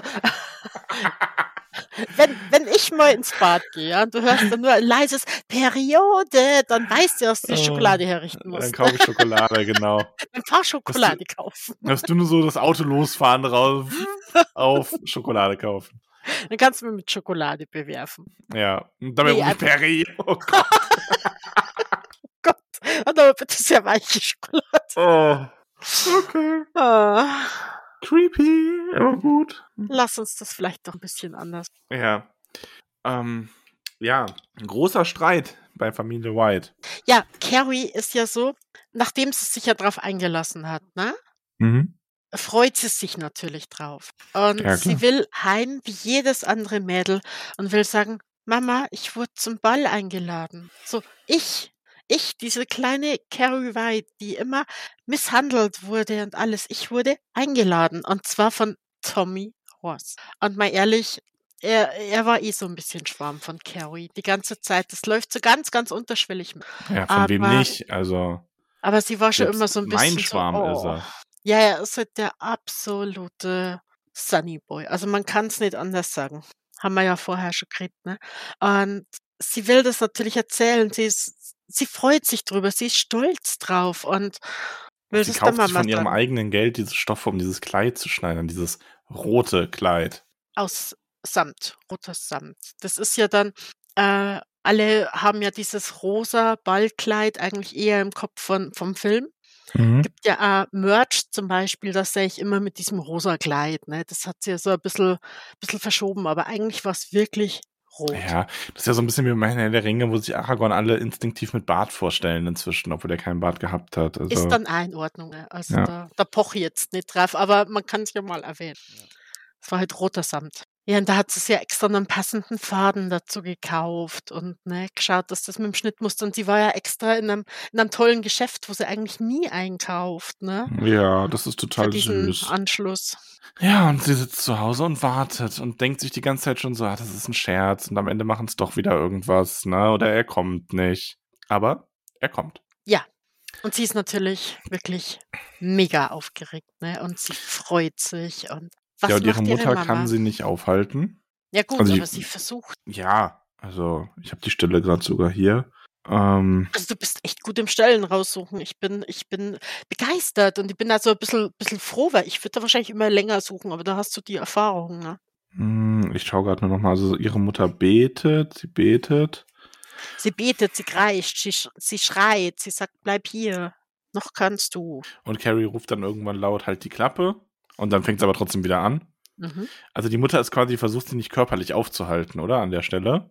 Ne, aber was ich am schlimmsten finde, ja, ist, dass dass ihr Mutter dann sich selbst verletzt, ja, dass es sich ans Gesicht greift, die die die Nägel in ihr Haut zieht und Oh quasi ja, durchkratzt, uah. ja, und sich selbst das Gesicht zerkratzt und sich dann die Haare ausreißt und sich selber auf 'n Mund schlägt. Ja, Ja, und das der musst du dir mal vorstellen, krank. das ist ja doch ihre Mommy, ja? Ja. Und die tut sich also, die verletzt sich selbst in diesem Moment, weil sie einfach so verzweifelt ist und Ja. nicht weiß, was sie machen soll. Und so Ja hofft sie und halt, sie als doch noch zu als erreichen. Carrie dann weg ist, haben wir ja 'n Einblick in ihre Gedanken und sie bereitet sich ja dann vor, Carrie umzubringen, ne? Also, das ist so Äh, da ist es mit ja. Mitleid dann auch schon irgendwie wieder vorbei. Ja, aber es war 'n kurzes Aus Aufflammen von Mitleid, so so ganz Ja. kurz, ne? So so 'n bisschen. Also, im Prinzip hätte man für sie vielleicht auch noch was machen können mit 'ner richtig guten Gesprächstherapie und Ja, wirklich 'ner richtig guten. 'ner richtig guten Ja, ich glaube, das wird schon 'n Aber bisschen ein längerer Aufenthalt in der geworden. Carrie wird von Tommy abgeholt und Tommy sagt ihr, sie sei wunderschön. Ja. Und Und wir das war sie, wir steht dem können sie uns auch wunderschön vorstellen. Sie hat sich ja die Haare zurechtgemacht. Sie hat sie nicht richtig geschminkt, aber schon so 'n bisschen, ne? Ja. Also, Lippenstift, wa? Lippenstift. Ich finde Aber es übrigens, äh, total, ähm noch mal 'n Einschub ganz an den Anfang mehr oder weniger mit'm Lippenstift. Ich fand, das war auch so 'ne krasse Anekdote irgendwie, dass sie, ähm, in ihrem Bad dann diese Binden gesucht Oh hat, ja. ähm, und sich daran erinnert, dass sie damit immer ihren Lippenstift abgewischt hat, wenn sie Mhm. den mal benutzt hat. Was ja gleichzeitig so 'n Zeichen dafür ist, dass sie schon so 'n bisschen in diesem dieser weiblichen Schönheit, ne, wie's so klassisch ist, 'n bisschen nachgeeifert hat, aber dann auch damit nicht zurechtkam und das nicht verstanden hat. Und ja, was Unpassenderes, als sich mit 'ner Binde den Lippenstift ich glaube, das geht in der Schminkwelt kaum. Vor allem nicht mitten auf der Straße und sich dann wundern, warum so viele Leute so komisch schauen, ne? Wobei beides Lippen und wenn der Lippenstift rot ist, egal. Lassen wir das, Entschuldigung. Ne, aber es ist halt wirklich grausig. Ja, vor allem auch dann natürlich noch mal so 'n Punkt gewesen, wo einem dann wieder klar wird: „Boah, fuck, auch das ist ja eigentlich voll der Schammoment gewesen, den ihre Ja. Mutter ihr zugefügt hat, weil sie sie nicht aufgeklärt hat über solche Sachen.“ Wobei das dann auch wieder erklärt, warum sie so lange nichts von Menstruation wusste, weil, ah, grad Binden oder so es es war 'n Bindenautomat da. Da musste sich das Ja. Mädel doch irgendwann einmal fragen: „Für was ist das?“ Und Ja, das war das ihre Antwort drauf, um Ja. Lippenstift wegzumachen. Traurig. So fahren sie also zum Ball und der Ball beginnt eigentlich echt schön für Tommy und Carrie. Tommy ist wirklich nett, sie der stellt sich auch so 'n bisschen so also, sie kennt ja seine Freunde oder Bekannte auch, aber sie nimmt die so als 1. Mal nicht als Feinde wahr, so wirklich, ne? Ähm, wird dann auch mit ihm von ihm an 'n Tisch geführt. Dann haben wir noch diese diese Norma, die ja auch irgendwie 'n total weirder Charakter ist, ne? Die das Ganze aber auch überlebt. Mhm. Ähm, halt einfach auch so 'n Mitglied von dem, ähm, Ballkomitee quasi. Ähm, und da ist Carrie dann das 1. Mal so 'n bisschen schlagfertig auch, ne? Ja. Also, und das ist total der Moment irgendwie. Und Da geht's ihr dann also, ne? ja, nicht auf 'ne grausame Art, aber die fährt ihr halt irgendwann mal übern Mund oder nicht übern Mund fahren, aber sie sie kontert halt irgendwie mal gut und Norma macht sich dann auch so auf 'n Weg und die haut dann ab und Carrie ist so richtig so: „Ach, so kann man also auch unter Menschen sein“, ne? Und das ist irgendwie so so so schön in dem Moment noch. Es ist ja auch ach, so sieht man also aus, wenn man überrascht wird. Wie wenn einen eine Biene in den Hintern sticht. Ja. Das hat sie, glaube ich, so Hat dich schon mal 'ne Biene in 'n Hintern gestochen? Nein, in den Hintern noch nicht. Mich auch nicht. Muss jetzt Ähm, sein, die Erfahrung. ja, und Tommy ist ja auch so in diesem der stellt fest, dass er Carrie eigentlich ja doch ganz gerne mag, ne? Ja. Das ist schon so 'n also, wie traurig eigentlich, dass das kein Happy End hätte werden können hier zwischen denen. Sue sitzt übrigens zu Hause, die hat keinen Bock gehabt, logischerweise, weil ohne Date ist ja auch blöd. Ja, gibt man, glaube ich, nicht hin ohne Date, ne? Ne, man ähm, rettet ihr wahrscheinlich am Ende auch das Leben. Hm, ne. Wie, ne? Also, ich ich denke, sie hätte so das ist ein ein Was wäre wenn. Ich denke nicht. Äh, wenn, dann wäre es ein Unfall gewesen, aber nicht, äh, wissentlich. Also, Carrie Ah, hätte nein, Carrie findet sie aber doch dann in dem Moment richtig scheiße zuerst. Das Ja, ist ja erst dann, schon. als sie am Schluss so 'n bisschen die Ruhe hat, in Sus Gedanken reinzuschauen. Ja. Da hat sie dann Verständnis und versteht das, aber vorher ich glaube, die hätte die als Allererste umgebracht. Die hat die doch so als als Drahtzieher des Ganzen vermutet auch Natürlich, es zuerst. sah auch so aus. Also, Ja, von von dem her gesehen, am Anfang hätte sie sie wahrscheinlich getötet, aber ja, da kommen wir später noch. Was wir allerdings vergessen haben, was mir grad wieder auffällt, du hast die letzte Zeit 'n bisschen gehetzt. Ich glaube, du hast da so 'n bisschen die Uhrzeit im Auge. Äh, streue ruhig Details ein. Es es es war ja also so so 'n prägnanter Satz von ihrer Mutter, als sie Carrie in diesem Kleid sieht. So rot. Ich hätte wissen müssen, dass es rot ist, weil natürlich ist es rot. Es ist die Farbe der Sünde. Es ist das die Farbe des Teufels. Und wenn ihr kleines Mädel sich gegen sie auflehnt, dann natürlich in 'nem roten Kleid. Mhm. Und das Ja. sagt halt schon noch mal, äh, 'n bisschen was auf, finde ich. Genau. War mir nur wichtig, das einzuwerfen. Ja, alles gut. Wie gesagt, ja, ich habe 'n bisschen die Uhr im Auge, aber halt auch, ähm, ich habe die Details nicht so gut im Kopf wie du. Von daher, äh, egal was du hast, äh, wirf es mit rein, ne? Mhm. Fühle dich da ganz frei. Genau, Ähm und weil es ja um ihr Kleid geht und du hast es ja schon gesagt, es gab halt dieses Gespräch mit mit Frieda war das tatsächlich, die gesagt hat so: „Ich liebe dein Kleid. Wo hast du es gekauft?“ Und Carrie: „Ich habe es gemacht.“ „Oh, gemacht? Keine Scheiße?“ Carrie ist dann ganz rot geworden, ne? Und ja, so: „Ich habe selber genäht, ich habe da und dann den Stoff gekauft und wenn du willst, mache ich dir auch mal ein Kleid.“ Ja. Genau. Das Ich habe jetzt leider ja nur so 'n bisschen von der Stelle, weil du hast ja unser Buch oben. Hallo. Ich bin schuld. Ich ich gebe zu, ich bin schuld. Ja, aber Carrie erlebt eigentlich an sich 'nen schönen Ball. Und, ähm, tatsächlich Chris', äh, Arbeit mit den Leuten trägt auch Früchte, die haben 'nen Gleichstand beim Ball. Und ich finde, das ist echt auch wieder so 'n sie hätte sich fast selber vor dieser Situation gerettet, weil sie wollte ja nicht, dass Tommy sich selbst und sie ankreuzt bei der Wahl. Ja. Und dann hast du diese Stichwahl und das ist halt er entscheidet sich halt so: „Ne, komm, wir gehen aufs Ganze, wir lassen's drauf ankommen“, ne? Und Mhm. das ist ja auch so 'n bisschen dieses sich also, dieses sich nicht selber zu wählen, ist ja auch so 'n Zeichen von: „Ja, ich stehe hier zwar zur Wahl, aber ich will ja eigentlich gar nicht und ich nehme das auch gar nicht ernst und ich glaube auch nicht, dass ich gewinne.“ So, wenn man sich selber nicht wählt, ne? Ähm, weil klar, wenn man sich selber nicht wählt, warum sollten andere einen dann wählen, ne? Und das verkörpert Carrie einfach und Tommy ist halt so so: „Ne, komm, wir gehen hier aufs Ganze, wir machen das.“ Er ist ja viel selbstbewusster und er er wollt er wollte halt auch, dass es für sie der perfekte Abend wird, ne? Mhm.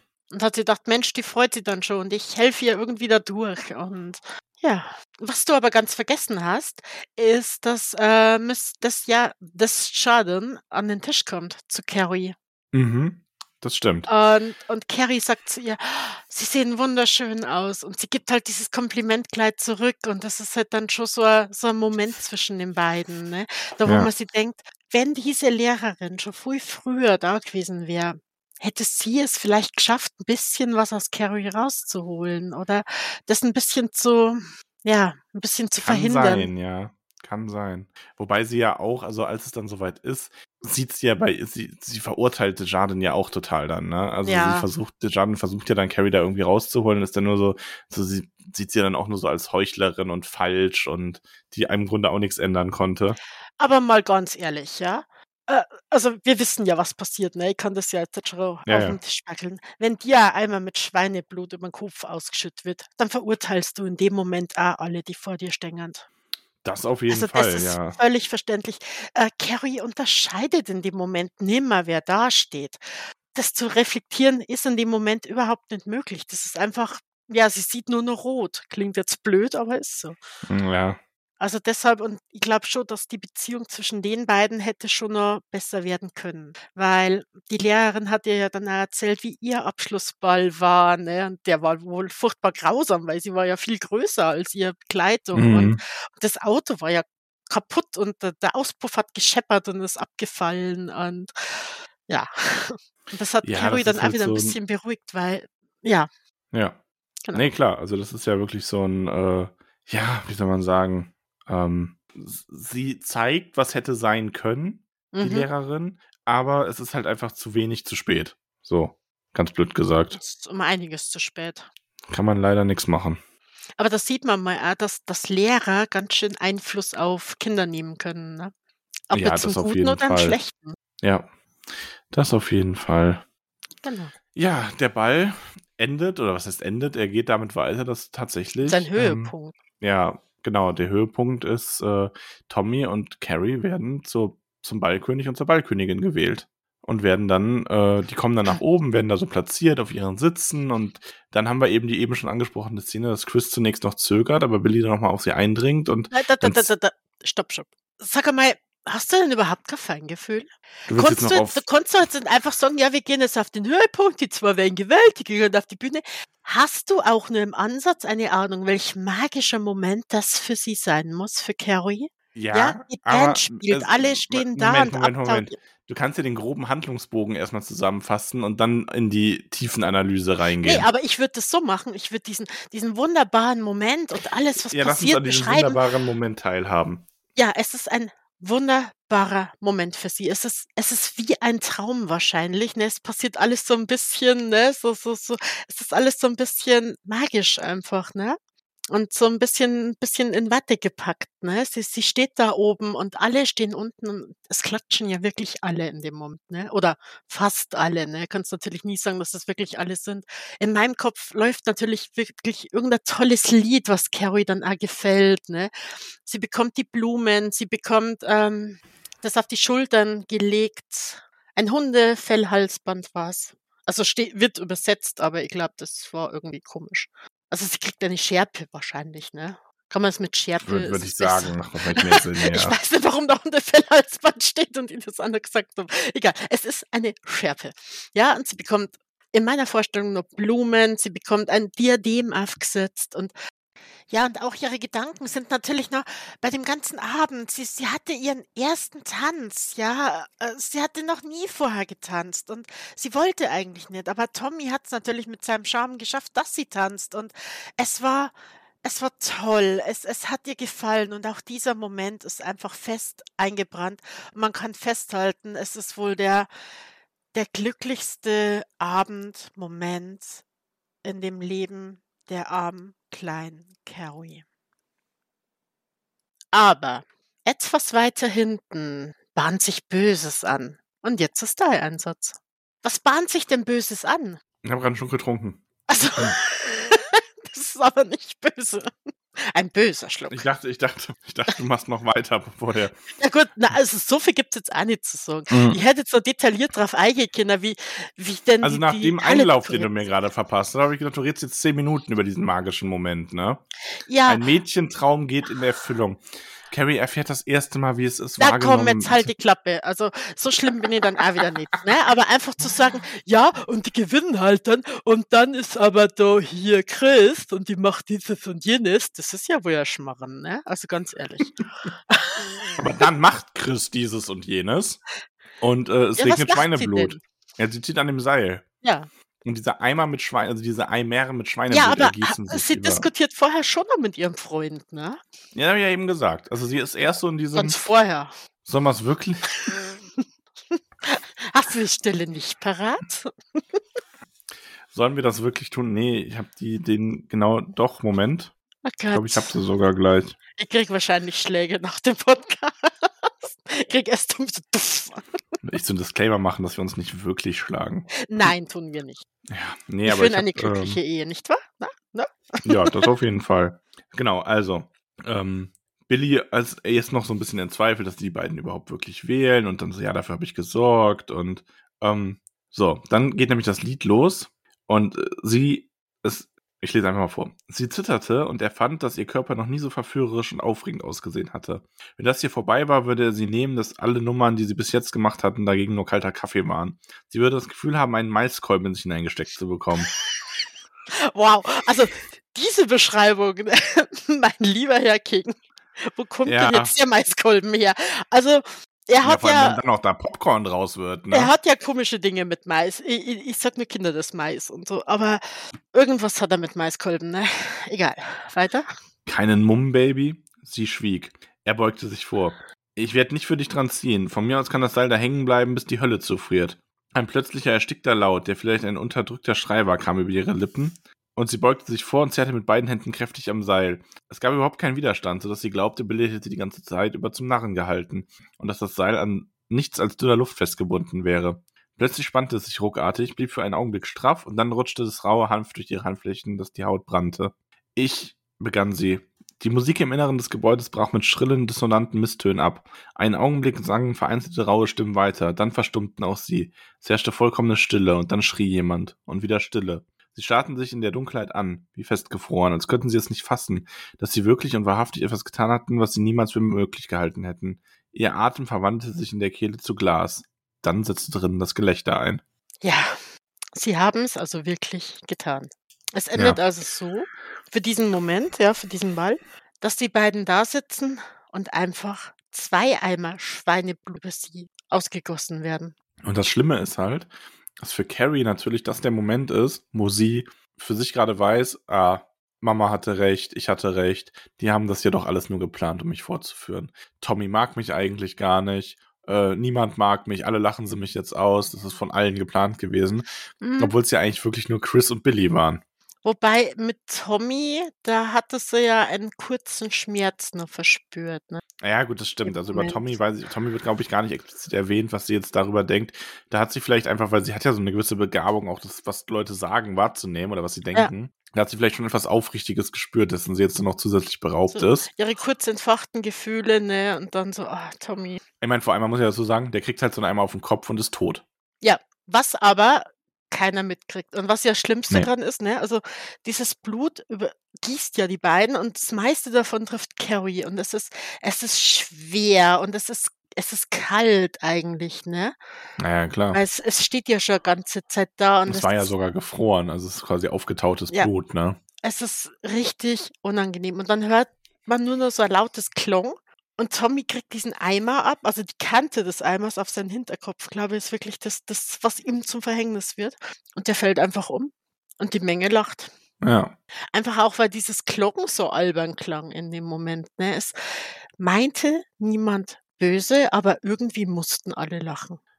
Und schon haben wir wieder Carrie dastehen, die blutüberströmt ausgelacht wird. Nur diesmal ist es mehr Blut, es ist kaltes Schweineblut, es ist, es sind mehr Leute, die sie auslachen, die wahrscheinlich lauter lachen und es ist noch viel, viel grausamer. Ja, und Carrie, blutüberströmt, schleudert Miss Desjardins von sich weg, die ihr zur Hilfe eilen will, und rennt aus der Aula, aus dem Ballsaal, aus der Turnhalle, was es auch ist. Und hier haben wir einen entscheidenden Unterschied, äh, sorry, wenn du das einwirft, zum Film. Mhm. Ja, weil im Film ist es ja so, dass sie auf der Bühne stehen bleibt und dann halt beginnt, äh, ja, Tod und Verderben über alle Vielleicht wäre das ein guter Moment, um generell mal über den Film zu reden, so ein bisschen. Wir wollen das ja nicht, also der Film ist ja nur so eine Randerscheinung Genau. des Buchs quasi. Ähm, wir haben den vor ein paar Tagen erst noch gesehen, Ja, zusammen. Und da, dazu. Ne? Wir waren ja beide vom Anfang so ein bisschen, das war ein bisschen verstört, diese Duschszene, ja.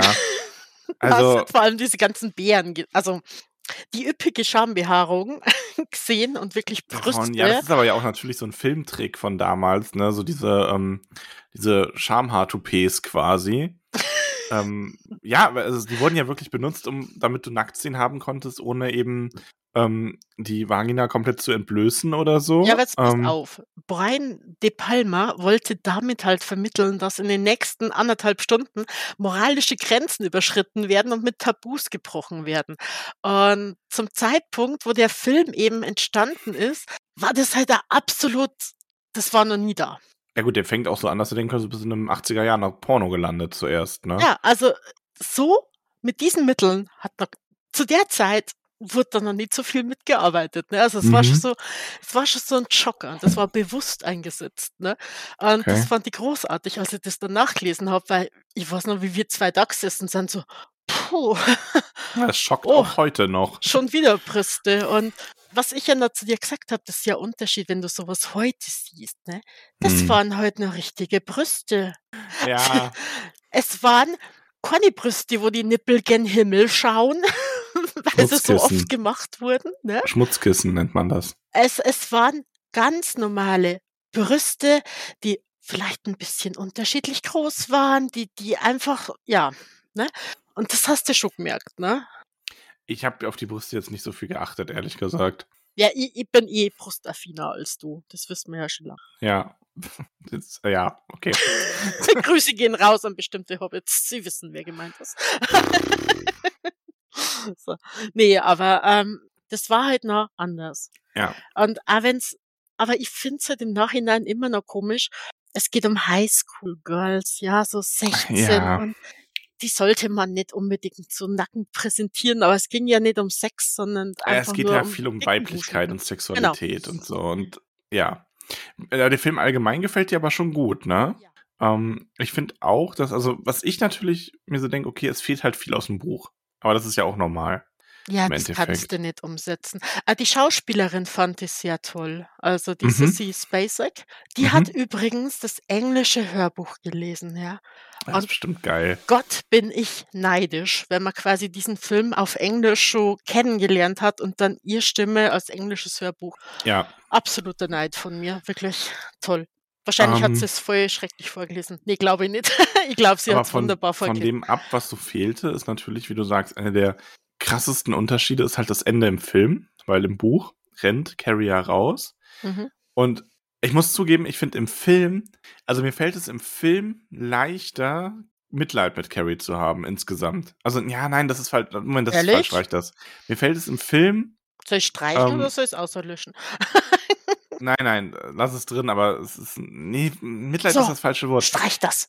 Ich finde halt im im äh, im Film wirkt es einfach noch mehr wie so 'ne Kurzschlusshandlung. Ähm, wohingegen im Buch durch einfach dieses, dass sie das schon so oft so diese Gedanken hatte und dass sie dann aus dieser Halle rausrennt und dann aber einfach noch mal zurückkommt mit dem Motto: „Jetzt bestrafe ich euch alle.“ Das ist halt noch mal 'ne ganz andere Ebene von Vorsatz für mich als dieses: „Ich werde da überschüttet, stehe da und habe dann so 'n Austicker.“ Obwohl der Unterschied gar nicht so groß ist am Ende. Im Buch ist es so der verzögerte Austicker.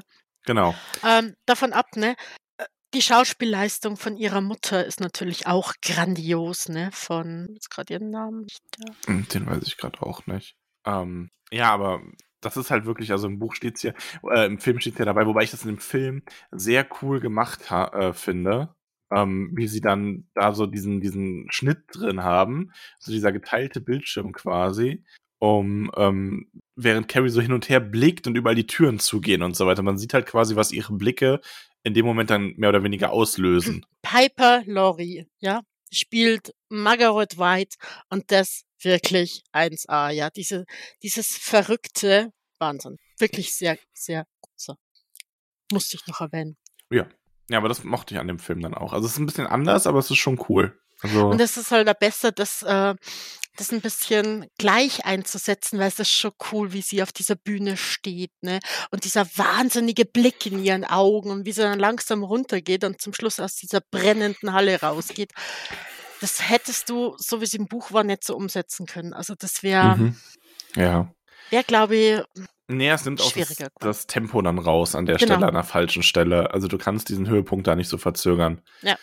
Im Ähm, Buch funktioniert das. im Buch funktioniert's, ja. Sie hat nämlich da wirklich so diesen bei ihr ist dieser so: „Moment, ich habe ja meine Kräfte“ und sie geht dann halt zurück und dann ist halt auch 'n bisschen detaillierter beschrieben, wie sie merkt: „Okay, wenn ich mir die Sachen vorstelle oder wenn ich sie sehe und so 'n bisschen dadurch fühle, dann wird das viel leichter.“ Und dann kann sie halt auch mit solcher Kraft diese Türen zuschlagen, ähm Und diese Ventile öffnen. und diese Ventile Das fand öffnen ich und krass, ne?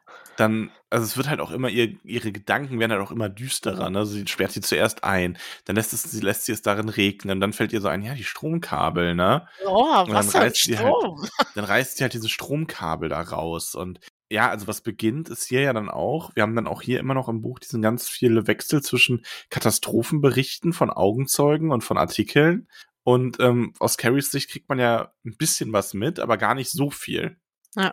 Diese ganze dieses ganze Ausmaß der Katastrophe erfahren wir halt jetzt so nach und nach, weil Carrie, ähm, ist ja tatsächlich sie schließt nicht nur die Leute in der Halle ein und bringt das zum sorgt dafür, dass da alles in Flammen steht, ähm, sondern sie verwüstet ja die ganze Stadt. Zurück zur Turnhalle. Was ich so schlimm fand, war, äh, wo es dann wirklich noch beschrieben wurde, so, ja, sie merkt, wie sie nach außen drücken. Sie wollen nach draußen, aber sie sind zu schwach. Es ist so leicht dagegen zu drücken, ne?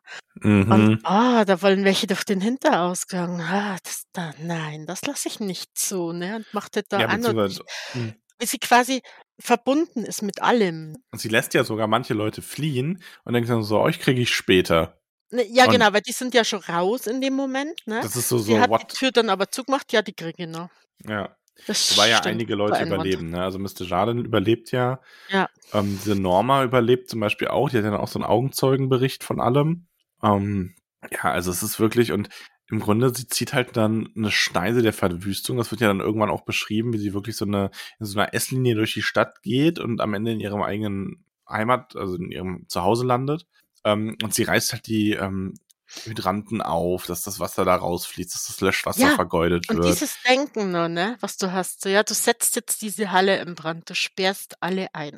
Und sagen wir mal ehrlich, bis da eine Feuerwehr auftaucht, sind die meisten schon der Rauchvergiftung gestorben, ne? Oder beziehungsweise die stehen Klar. im Wasser und die Kabel knallen runter, also die meisten sterben höchstwahrscheinlich eh durch einen Stromschlag. Ja. Aber dann so: „Ne, ich mache jetzt alle Hydranten kaputt, die ich sehe und das ist ganz leicht. Ich muss mir nur vorstellen, wie ich die drehe und dann platzt einer nach dem anderen.“ Puh. Das Schlimme ist halt, sie wird jetzt zu der Figur, die ihre Mutter immer in ihr gesehen hat. Ja. Nicht, weil sie das war, sondern weil ihre Mutter sie dazu gebracht hat, so zu werden. Weil, ganz ehrlich, also dieses, ich meine, die Schule, die Mädels waren schlimm, aber da bin ich dann ein bisschen auch bei Sue, die dann sagt, das sind halt alles Teenager. Das ist ähm, blöd und da haben auch die Lehrer an manchen Stellen versagt, aber ein Kind, was bei einer normalen Mutter groß geworden wäre, hätte das vielleicht auch verkraftet.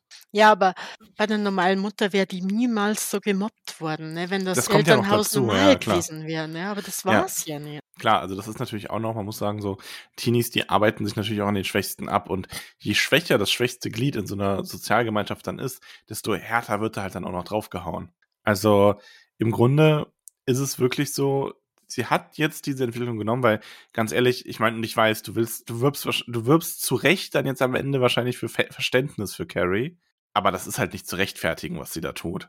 Also das Ne, ist halt einfach, nein. sie ist natürlich einfach in diesen totalen Wahn abgerutscht am Ende. Also sie ist einfach so ein, ja, also sie kann halt, also man hat halt unglaublich viele Beispiele dafür, warum sie kein nicht als schlechter Mensch geboren wurde, aber ihre Mutter hat sie halt zu einer, zu jemandem gemacht, der dazu fähig ist am Ende. Was heißt, äh, Verständnis für Carrie? Ich sehe sie halt ganz, ganz klar in 'ner Opferrolle, ne? Sie ist Opfer. Ja, sie war ihr ganzes Leben lang Opfer von den Mitschülern und von der Mutter. Wäre sie ein normaler Mensch, wäre nichts passiert. Aber mit ihren Fähigkeiten Ja, klar. explodiert's. Ja. Ja, nein, natürlich, also das ist es, ja, richtig. Also deswegen, das ist halt so ein, ähm, es ist halt immer wie immer diese Debatte, wenn jemand schlimme Verbrechen begeht, die er aber nicht aus tut, aus reiner, reiner, ich will mich, also es ist halt so dieses, es sie will sich davon ja nicht bereichern. Das ist einfach so ein letzter Rachefeldzug gegen eine Welt, die sie immer schon runtergeputzt und niedergemacht und geschändet hat, quasi. Also quasi gegen die ganze Stadt. Ja. Und das ist halt unfassbar tragisch, weil das nicht ihre eigene Schuld ist, sondern weil sie von ihrer Mutter und dieser fundamentalistisch-religiösen Indoktrination, die absolut krank ist, zu jemandem gemacht wurde, den diese Stadt einfach als so ein Opfer betrachtet hat. Ja. Und deswegen, also der Teufel, den ihre Mutter in ihr gesehen hat, den hat sie da quasi auch am Ende selber drin zum Vorschein gebracht. Quasi eine selbsterfüllende Prophezeiung. Ja, im Endeffekt schon. Sie hat sich das selber herbeigezüchtet. Ja. Sie hat Carrie zu der gemacht, die sie ist. Und da kriegt sie dann am Ende dieses. Da will ich jetzt, ne, ich springe jetzt keine Sorge, ich springe jetzt nicht direkt dahin, aber am Ende kriegt sie da dann halt auch, äh, in Anführungszeichen, die Quittung dafür, nachdem Carrie mit ihrem äh, Feldzug durch ist. Das ist ja fast schon was Religiöses, wenn sie da anfängt, die Stadt, äh, ja, also sie lässt ja wirklich, sie lässt ja Gastanks explodieren, reißt Benzinschläuche auf, wo dann jemand eine Kippe ausdrücken will in der Nähe und dann explodiert die Das war Tankstelle. der Rettungswagenfahrer, hat Ja. die Kippe aus dem Fenster geworfen, ne? ja, Und dann so. ja, da denkst du ja auch nicht dran in dem Moment, ne? Ne, ist, eigentlich nicht. also die ganze, also es, es verbrennen ja ganze Häuserblocks, also die ganze Stadt geht ja, also es sind ja am Ende auch irgendwie 430 Tote, glaube ich. 440. 440, also es sterben Menschen auf offener Straße an Stromschlägen, weil sie einfach von den Kabeln erwischt werden. Und da ist ja auch ein Bericht von einer Frau, die das erzählt, Mhm. ne, dass ihre Freundin dann doch auf die Straße ging und und sie hat ja dann beschrieben, wie die quasi getanzt hat, ne, durch diese ne? Ja. Und wie sich halt dann dieser verschmorte Geruch vom von Fleisch Also, ausgebreitet hat muss ich auch sagen, ähm, ganz kurz nur, wenn man da wirklich also, wenn man so dieses Schauern mag, das liest sich halt echt also, so Katastrophentheoristen ich glaube, das dieses Buch macht das unglaublich gut. Diese einzelnen verschiedenen Berichte, diese verschiedenen Vernehmungen, Aussagen, Zusammenfassungen, äh, Mhm. Zeugenberichte, Briefe und so, die haben das letzte Drittel dieses Buchs dann füllen, wo einfach so viele Leute diese Katastrophe aus ihrer Sicht beschreiben. Und diese Notrufe, ja, die die fand ich so krass, ne? Da wo's dann Ja. in andere Städte geht, so: „Hey, schickt her, was ihr herschicken könnt. Hier ist alles offen“, ne? Ja. Es Das ist ist das ist so unfassbar. Also, das ist so was, wo ich dann aber auch ähm, das sagen Ramon und ich ja öfter, wo ich sagen muss, wenn man das so ganz umfassen will, lest das Buch. Es ist wirklich krass beschrieben Mhm. auf diese verschiedenen Arten, wie da alles passiert. Carrie geht durch die Stadt und verwüstet einfach alles. Und eigentlich weniger weniger gruselig als eher, ja, wie du sagst, so so apokalyptische Ausmaße einfach, ne? Also, Ja. jeder, der der Endzeitfilme anschaut, da wo erst einmal alles zusammenbricht, äh, kann sich das durchlesen, ne? Weil es ist ja ja, es ist weniger gruselig als einfach nur schlimm und dramatisch und furchtbar und katastrophal und Billy und Chris verpassen das meiste davon übrigens. ah ja, die bumsen, ne? Die bumsen und Bumsen. schlafen. Die haben ja so dieses eine Zimmer sich gemietet und, ähm, werden dann von 'nem Freund von Billy geweckt und wollen dann abhauen im Auto. Also, da gibt's auch noch mal ganz schön da merkt sie dann auch wieder, dass sie ihn eigentlich überhaupt nicht kontrolliert, weil er sie dann auch mehrmals einfach zu Boden schlägt und so. Was ja schon, Ähm. äh, seine Vorstellung war früher, ne? Hast ja in seinen Gedanken dann schon so ja, er stellte das halt vor, wie er's einfach ein paar Mal herfotzt, weil Ja. ist so. Ja, und die wollen dann fliehen und treffen auf ihrem Weg Carrie. Mhm. Und Carrie macht da einfach kurzen Prozess. Also, das ist das finde ich übrigens in dem wir haben ja auch den neuen Film letztens gesehen, also ich nur zum Teil. Das fand ich in dem neuen Film, in dem quasi Remake von 2012, glaube ich Oder 13? Fand ich die Szene jedenfalls gar nicht gut, weil die total übertrieben und langgezogen Och. war. Es ist halt wie im Buch, ist es in dem Film, in dem ersten Film besser. Es ist mehr so 'n Blick. Das Auto kommt von der Straße ab, ähm, die werden schwer verletzt oder sind sind die schon tot oder werden die nur schwer verletzt durch den Unfall? Bei mir Ähm. vermischt sich grad Buch mit Film. Carrie hat auf Im jeden Fall Film übernimmt sind auf sie jeden gleich Fall tot. die Kontrolle übers Auto und sorgt dann halt auch dafür, dass der Benzintank aufbirst und dass der, äh, Auspuff da reinfällt, dann explodiert das ganze Auto halt. Also, das ist noch mal so die ganz persönliche Rache von ihr dann an Chris und, äh, Bill Kurz und Billy. schmerzlos. Da habe ich aber diese Filmszene wieder im Kopf, weil, ah, wie großartig ist es denn, wie sie dann einer ihr ihren Körper, ne, dreht und wendet und das ist doch einfach nur echt gut gemacht, ne? Also, ich meine den den nicht den neuen Film, sondern den alten Film von 76. Mhm, ja. Ja, was ich im alten Film auch mochte, das ist einfach nur so, dass das so viel schneller ging, bis dieser Unfall kam. Das war halt im neuen so und „Ja, und jetzt dreh noch mal um“ und bla. Das ist Ah, und ich habe das Auto ja ewig ne, da da hat sie ja ewig, äh, mit ihrer Macht gespielt, dass das so in der Luft war, bis es mal geschleudert hat und dann das mit der Windschutzscheibe und Gott. Aber ich Ja. ich mag den neuen Film eh nicht so gern. Also, er ist nicht schlecht, aber, hm, ja, die Schauspielerin ist zu hübsch von Anfang an. Was man sagen muss, dass, ähm, die Bewohner von Chamberlain wissen, dass Carrie das verursacht. Die fühlen das. Die schicken nämlich so 'ne das ist ganz schwer zu beschreiben. Die Leute im Buch beschreiben das auch ganz vage nur, aber die wissen das auf einmal. Das muss irgend so Art telepathische Sendung von Carrie gewesen sein. Also, Mhm. sie hat halt quasi die Stadt wissen lassen: „Ich bin Carrie White, ich bin hier dafür verantwortlich, ich lasse euch jetzt brennen.“ Mhm. Ähm, das ist ja auch die White-Kommission, befragt ja auch Leute und da sagen ja auch ganz viele so, ja also, da ist dann immer so 'n Streitpunkt, weil die White-Kommission will immer so: „Ja, woher wissen Sie das? Woher wussten Sie das damals?“ Und dann so: „Ja, ich wusste es einfach.“ Ja, aber sie kannten Carrie gar nicht. Ja, Ja, ich egal. wusste es Ich trotzdem. ich wusste das. Punkt. Also, das ist halt echt, äh, mega krass auch, wenn du dir einfach diese du bist in deinem Dorf und einmal hast du so dieses die verrückte Carrie White, die Tochter von dieser verrückten Fundamentalistin und du weißt einfach, die zieht hier grad durch die Stadt und du weißt nicht mal, woher du das weißt und alles um dich herum geht in Flammen auf. Oder Leitungen explodieren und werden abgerissen, Hydranten platzen auf und also, ja, Apokalypse. Ja, aber gruselig. Stell mir vor, du wohnst in dieser Stadt, hast damit gar nichts zu tun und siehst nur noch, wie überall Feuersbrünste sind und du weißt gar nicht wohin. Du, Ja, du weißt ja gar nicht, bist du sicher? Kommt die als nächstes zu dir? ja Was das ist ist los? richtig krass. Und was machst du denn? Einmal Wasser herrichten? Also das hilft jetzt auch nicht mehr, ne? Ja. Das ist schon, ja, also ich denke, dass da äh, natürlich die meisten sind völlig unschuldig eigentlich. Fast alle. Na, so richtig Schuld, so richtig verdient hat das keiner, ne? Nee, also ich, wie gesagt, ich bin da so ein bisschen bei Snoo. Äh, Sue, nicht Snoo. Snoop? Das, das bei Snoo, Snoo, nee.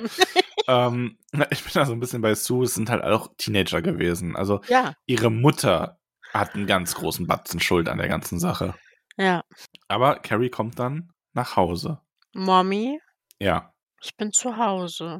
Du hattest recht, alle waren gemein zu mir. so mit diesen Worten kommt sie quasi rein. Und ihre Mutter, ich lese das gerade mal vor. Bei mir war es nicht krass. vorgelesen. Ich habe das einfach. Margaret White saß auf dem Küchenstuhl und hielt das Schlachtermesser auf dem Schoß, in den Falten ihres Klei Kleides verborgen. Ich hätte mich umbringen sollen, als er ihn in mich hineingesteckt hat, sagte sie klar und deutlich. Nach dem ersten Mal, wir waren noch nicht verheiratet, hatte er mir ein Versprechen gegeben, nie wieder. Er hatte gesagt, es wäre nur ein Ausrutscher gewesen. Ich habe ihm geglaubt. Ich bin gestürzt und habe das Baby verloren und das war Gottes Strafe. Doch. Doch, Mhm. ja, sie hat dann eine Fehlgeburt gehabt, genau. Ich habe gespürt, dass ich von der Sünde reingewaschen war, durch Blut. Aber die Sünde stirbt niemals. Sünde stirbt niemals. Ihre Augen funkelten. Mama, ich. Die erste Zeit danach war alles gut. Wir lebten frei von Sünde. Wir schliefen im gleichen Bett, manchmal Leib an Leib, und oh, ich konnte die Anwesenheit der Schlange spüren. Aber wir haben es niemals getan, bis zu jener Nacht. Sie begann zu grinsen, und es war ein widerwärtiges, grauenhaftes Grinsen. Und in jener Nacht sah ich, wie er mich anblickte auf verderbte Weise. Wir knieten nieder und beteten, auf dass der Herr uns die Kraft geben möge. Und dann hat er mich berührt. An jener Stelle, an dieser weiblichen Stelle. Und ich habe ihn aus dem Haus geschickt. Er blieb stundenlang fort. Und ich habe für ihn gebetet. Ich konnte ihn vor dem geistigen Auge sehen, wie er über die mitte- mitternächtlichen Straßen ging und mit dem Teufel rang wie Jakob mit dem Engel des Herrn.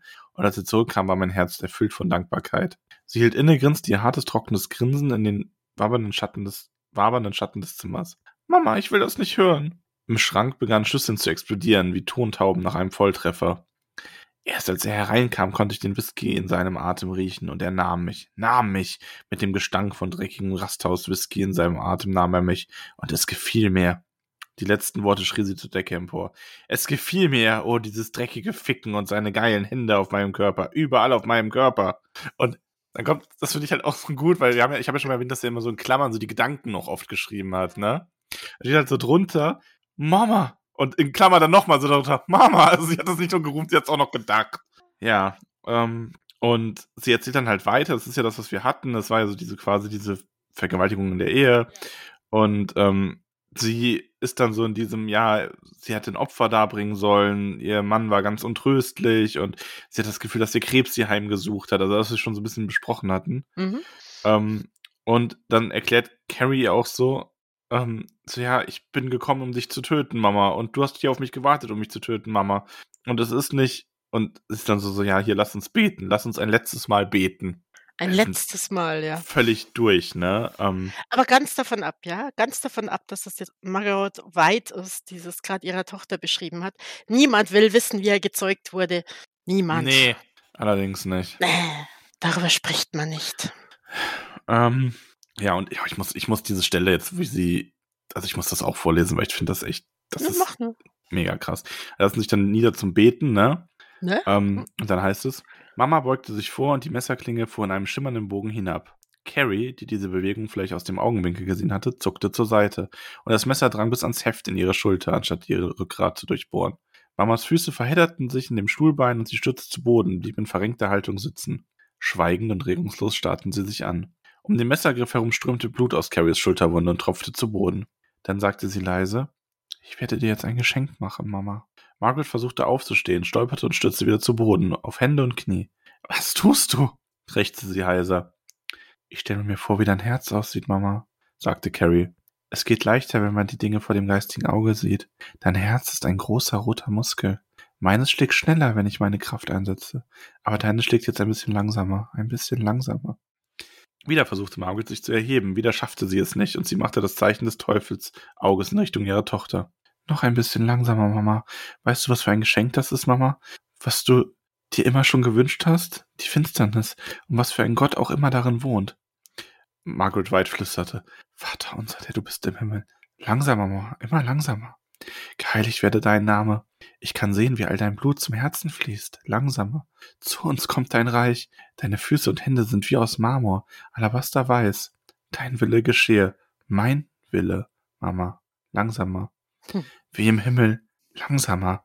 Also, als auch auf. Sie kippte nach vorne und ihre Hände zuckten. Erden. Carrie flüsterte. Punkt. Das ist schon intens. Also, ja. Das, das ist schon ist, echt. Eigentlich ist es eine sehr gnädige Art, ihrer Mutter ja, schon, ein ja. Ende zu bereiten. Es ist ja wirklich, was sie sagt, sie macht ihr ein Geschenk und es ist ein sanftes Hinübergleiten auf die andere Seite. Und ich In muss dem sagen, Fall. Ich habe zuerst, als ich das das erste Mal gelesen habe, habe ich gedacht, okay, ich verstehe, warum sie es im Film nicht so gemacht hat. Im Film durchbohrt sie ihre Mutter ja durch telekinetisch gesteuerte Messer. Mhm. Aber ich finde jetzt eigentlich, dass es doch schade ist, weil man hätte es im Film, es wird hier ja auch nichts beschrieben. Es ist ja alles wörtliche Rede. Und das hätte man im Film, glaube ich, auch cool machen können. Ja. Und das wäre ein schöner Kontrast gewesen. Und ja, ich weiß, ich soll nicht immer so viel an den Film rummeckern, aber es wäre halt ein schöner Kontrast gewesen ähm, dazu, wie, äh, wie die ganze Zeit immer nur in Anführungszeichen Action und Mord und Totschlag war und dann so eine sanfte Art, sich ihrer Mutter zu entledigen quasi. Ja, das stimmt. Aber ja, das mit die Messer ist, ist, ist halt wirklich viel grausamer, ne? Dadurch, dass ja erst das in die Handflächen Ja. ging. Auf der anderen Seite hast du halt da so ein bisschen den, den Bezug äh, zur Kreuzigung fast schon, Ja, ne? klar, die Symbolik zur Kreuzigung ist dann da. Das ist auch cool gelöst, also sage ich gar nichts dagegen, ne? Aber ähm, ich muss sagen, so die Szene hätte mir auch gefallen, so wie sie im Buch ist. Ja. Aber ich Ja, finde Carrie die ist aber schon noch nicht schöner. fertig. Also Carrie lebt noch, ist aber schwer verletzt und schleppt sich weiter aus ihrem Haus raus und wird schlussendlich nochmal gefunden. Nämlich von Sue Snell. Die hat schon am Anfang irgendwann mal versucht, ähm, zum Ball zu kommen und ist quasi mittendrin aufgehalten worden von diesem Chaos, was ausgebrochen ist. Mhm. Dann selber noch so einen kleinen Autounfall gehabt und sie spürt aber irgendwann dann diesen, ähm, diesen, ja, diese Schwingungen von Carrie und schafft es dadurch halt auch, sie ausfindig zu machen. Irgendwie haben die ja schon eine Verbundenheit dann, ne? Wir haben, glaube ich, einen Ende. chronologischen äh, Dreher drin gehabt. Carrie bringt tatsächlich äh, Chris und Billy, nachdem sie ihre Mutter umgebracht hat, erst um, ne? Oh, Ja. ja. Weil Mensch. die geht ja dann weiter und dann trifft sie auf, äh, Dann, dann kommen die beiden erst angefahren, Ja. ja. genau. Ja, aber das ist ja jetzt eigentlich nur ein, ein Detail. Ähm, Es ist aber also auch eine nicht- Riesenschneise der Verwüstung. ja, In dem Film ist, ist es dann wieder andersrum und es ist schon echt sehr, sehr krass. Also, Ja. das ist schon heftig. Ähm, genau, wir haben da dann dieses, dass Susi findet. Und sie liegt da, Carrie liegt da schon am Boden und sie dreht sie dann auch um. Sie kann es kaum glauben, dass dieses Mädchen, was all das ausgelöst hat, jetzt nicht mehr mal die Kraft hat, sich umzudrehen. Und die beiden kommunizieren dann ohne Worte. Also Sue denkt auch nur, weil Mhm. sie empfängt von, empfängt von Carrie die Worte. Und ich finde, das ist eine ganz schöne Stelle, um zu begreifbar zu machen, wie die Telepathie hier funktioniert, weil es ist halt so dieses in Klammern dann so, wer ist da? Und Sue, ohne zu überlegen und ohne Worte, redet auf die gleiche Weise. Ich, Sue Snell. Und dann steht nämlich noch so als da dran so, nur es wäre nicht nötig gewesen, ihren Namen zu denken. Der Gedanke an sie selbst, als sie selbst, bedurfte weder Worte noch Bilder. Ähm, ja. Ich finde, das ist so eine, das macht diese Art, wie Carrie das übertragen kann, vielleicht nochmal ein bisschen greifbarer. Das ist nicht eine Textnachricht, die du in dein Gehirn bekommst. Das ist einfach mehr so ein Verständnis von dem, was da, was da ist. Also, einfach das- das Wissen an sich, ne? genau, also sie hätte hier einfach nur übertragen können, hier, ich bin da. Und dann hätte Carrie gewusst, wer ich ist, quasi.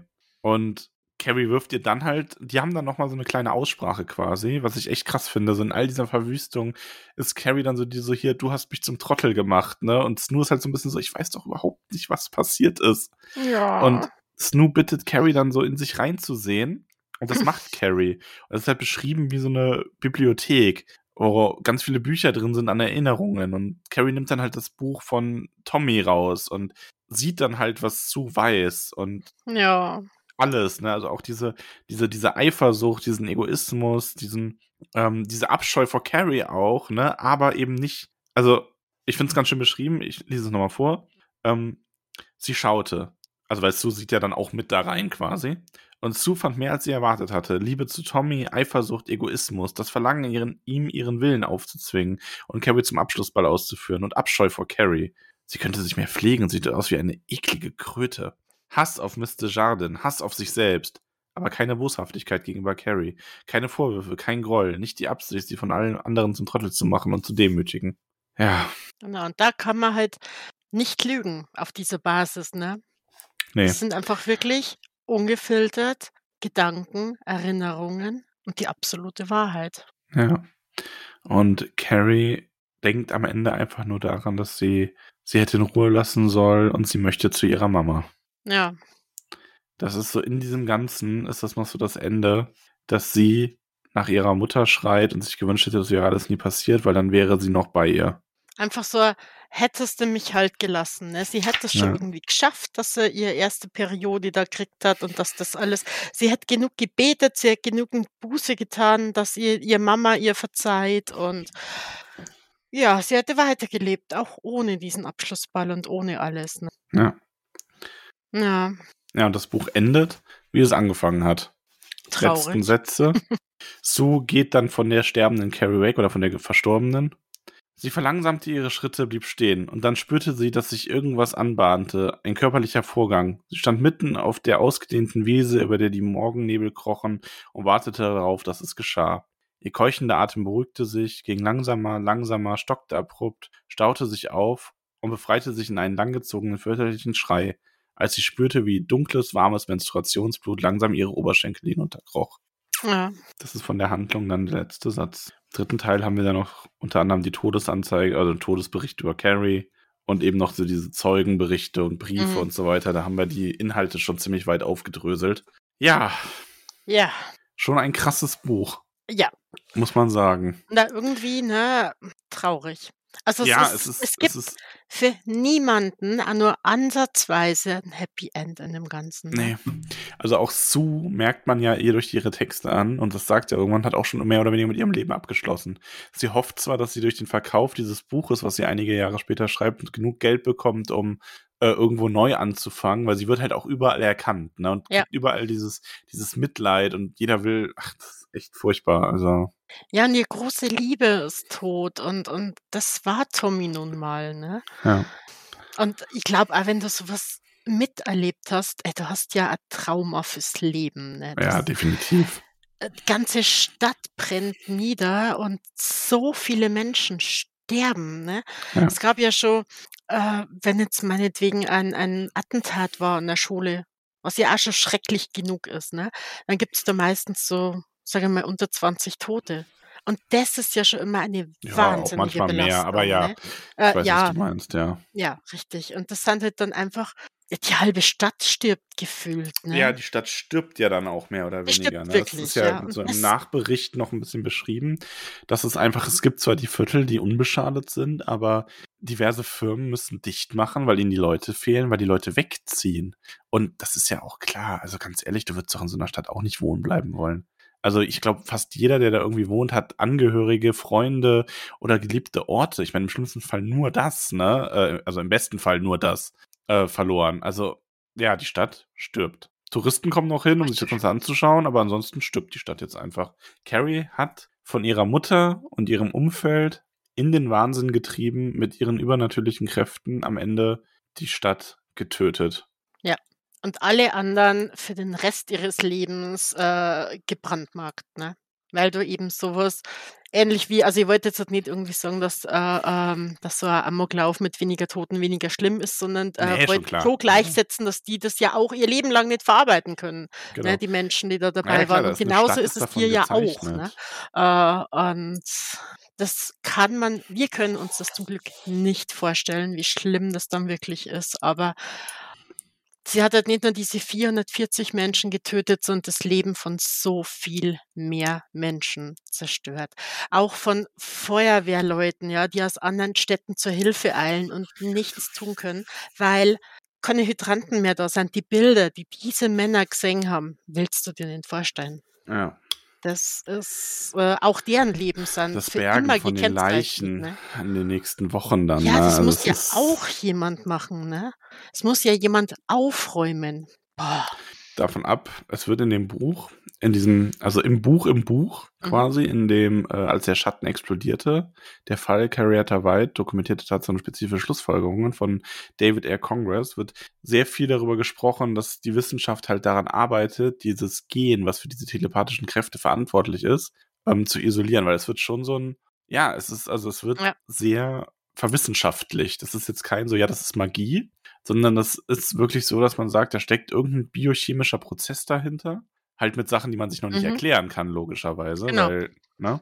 Und durch das Ähm, Zusammenspiel von gewissen wenn jetzt der Mann dieses Gen hat, der hat es dann nicht aktiv, sondern, äh, das quasi inaktiv, ne, und geht dann erst weiter oder wird dann erst aktiviert, ne? Genau, also es ist quasi dieses, es ist, der Mann trägt das immer als äh, rezessives Gen, Genau, danke. ich. Das ist Ähm, und die Frauen tragen halt, die müssen halt eine, er muss halt eine Frau finden, die dieses Gegengen dann hat, damit dann eine Tochter geboren wird, die ein dominantes Gen hat. Das Genau. ist nur bei Frauen.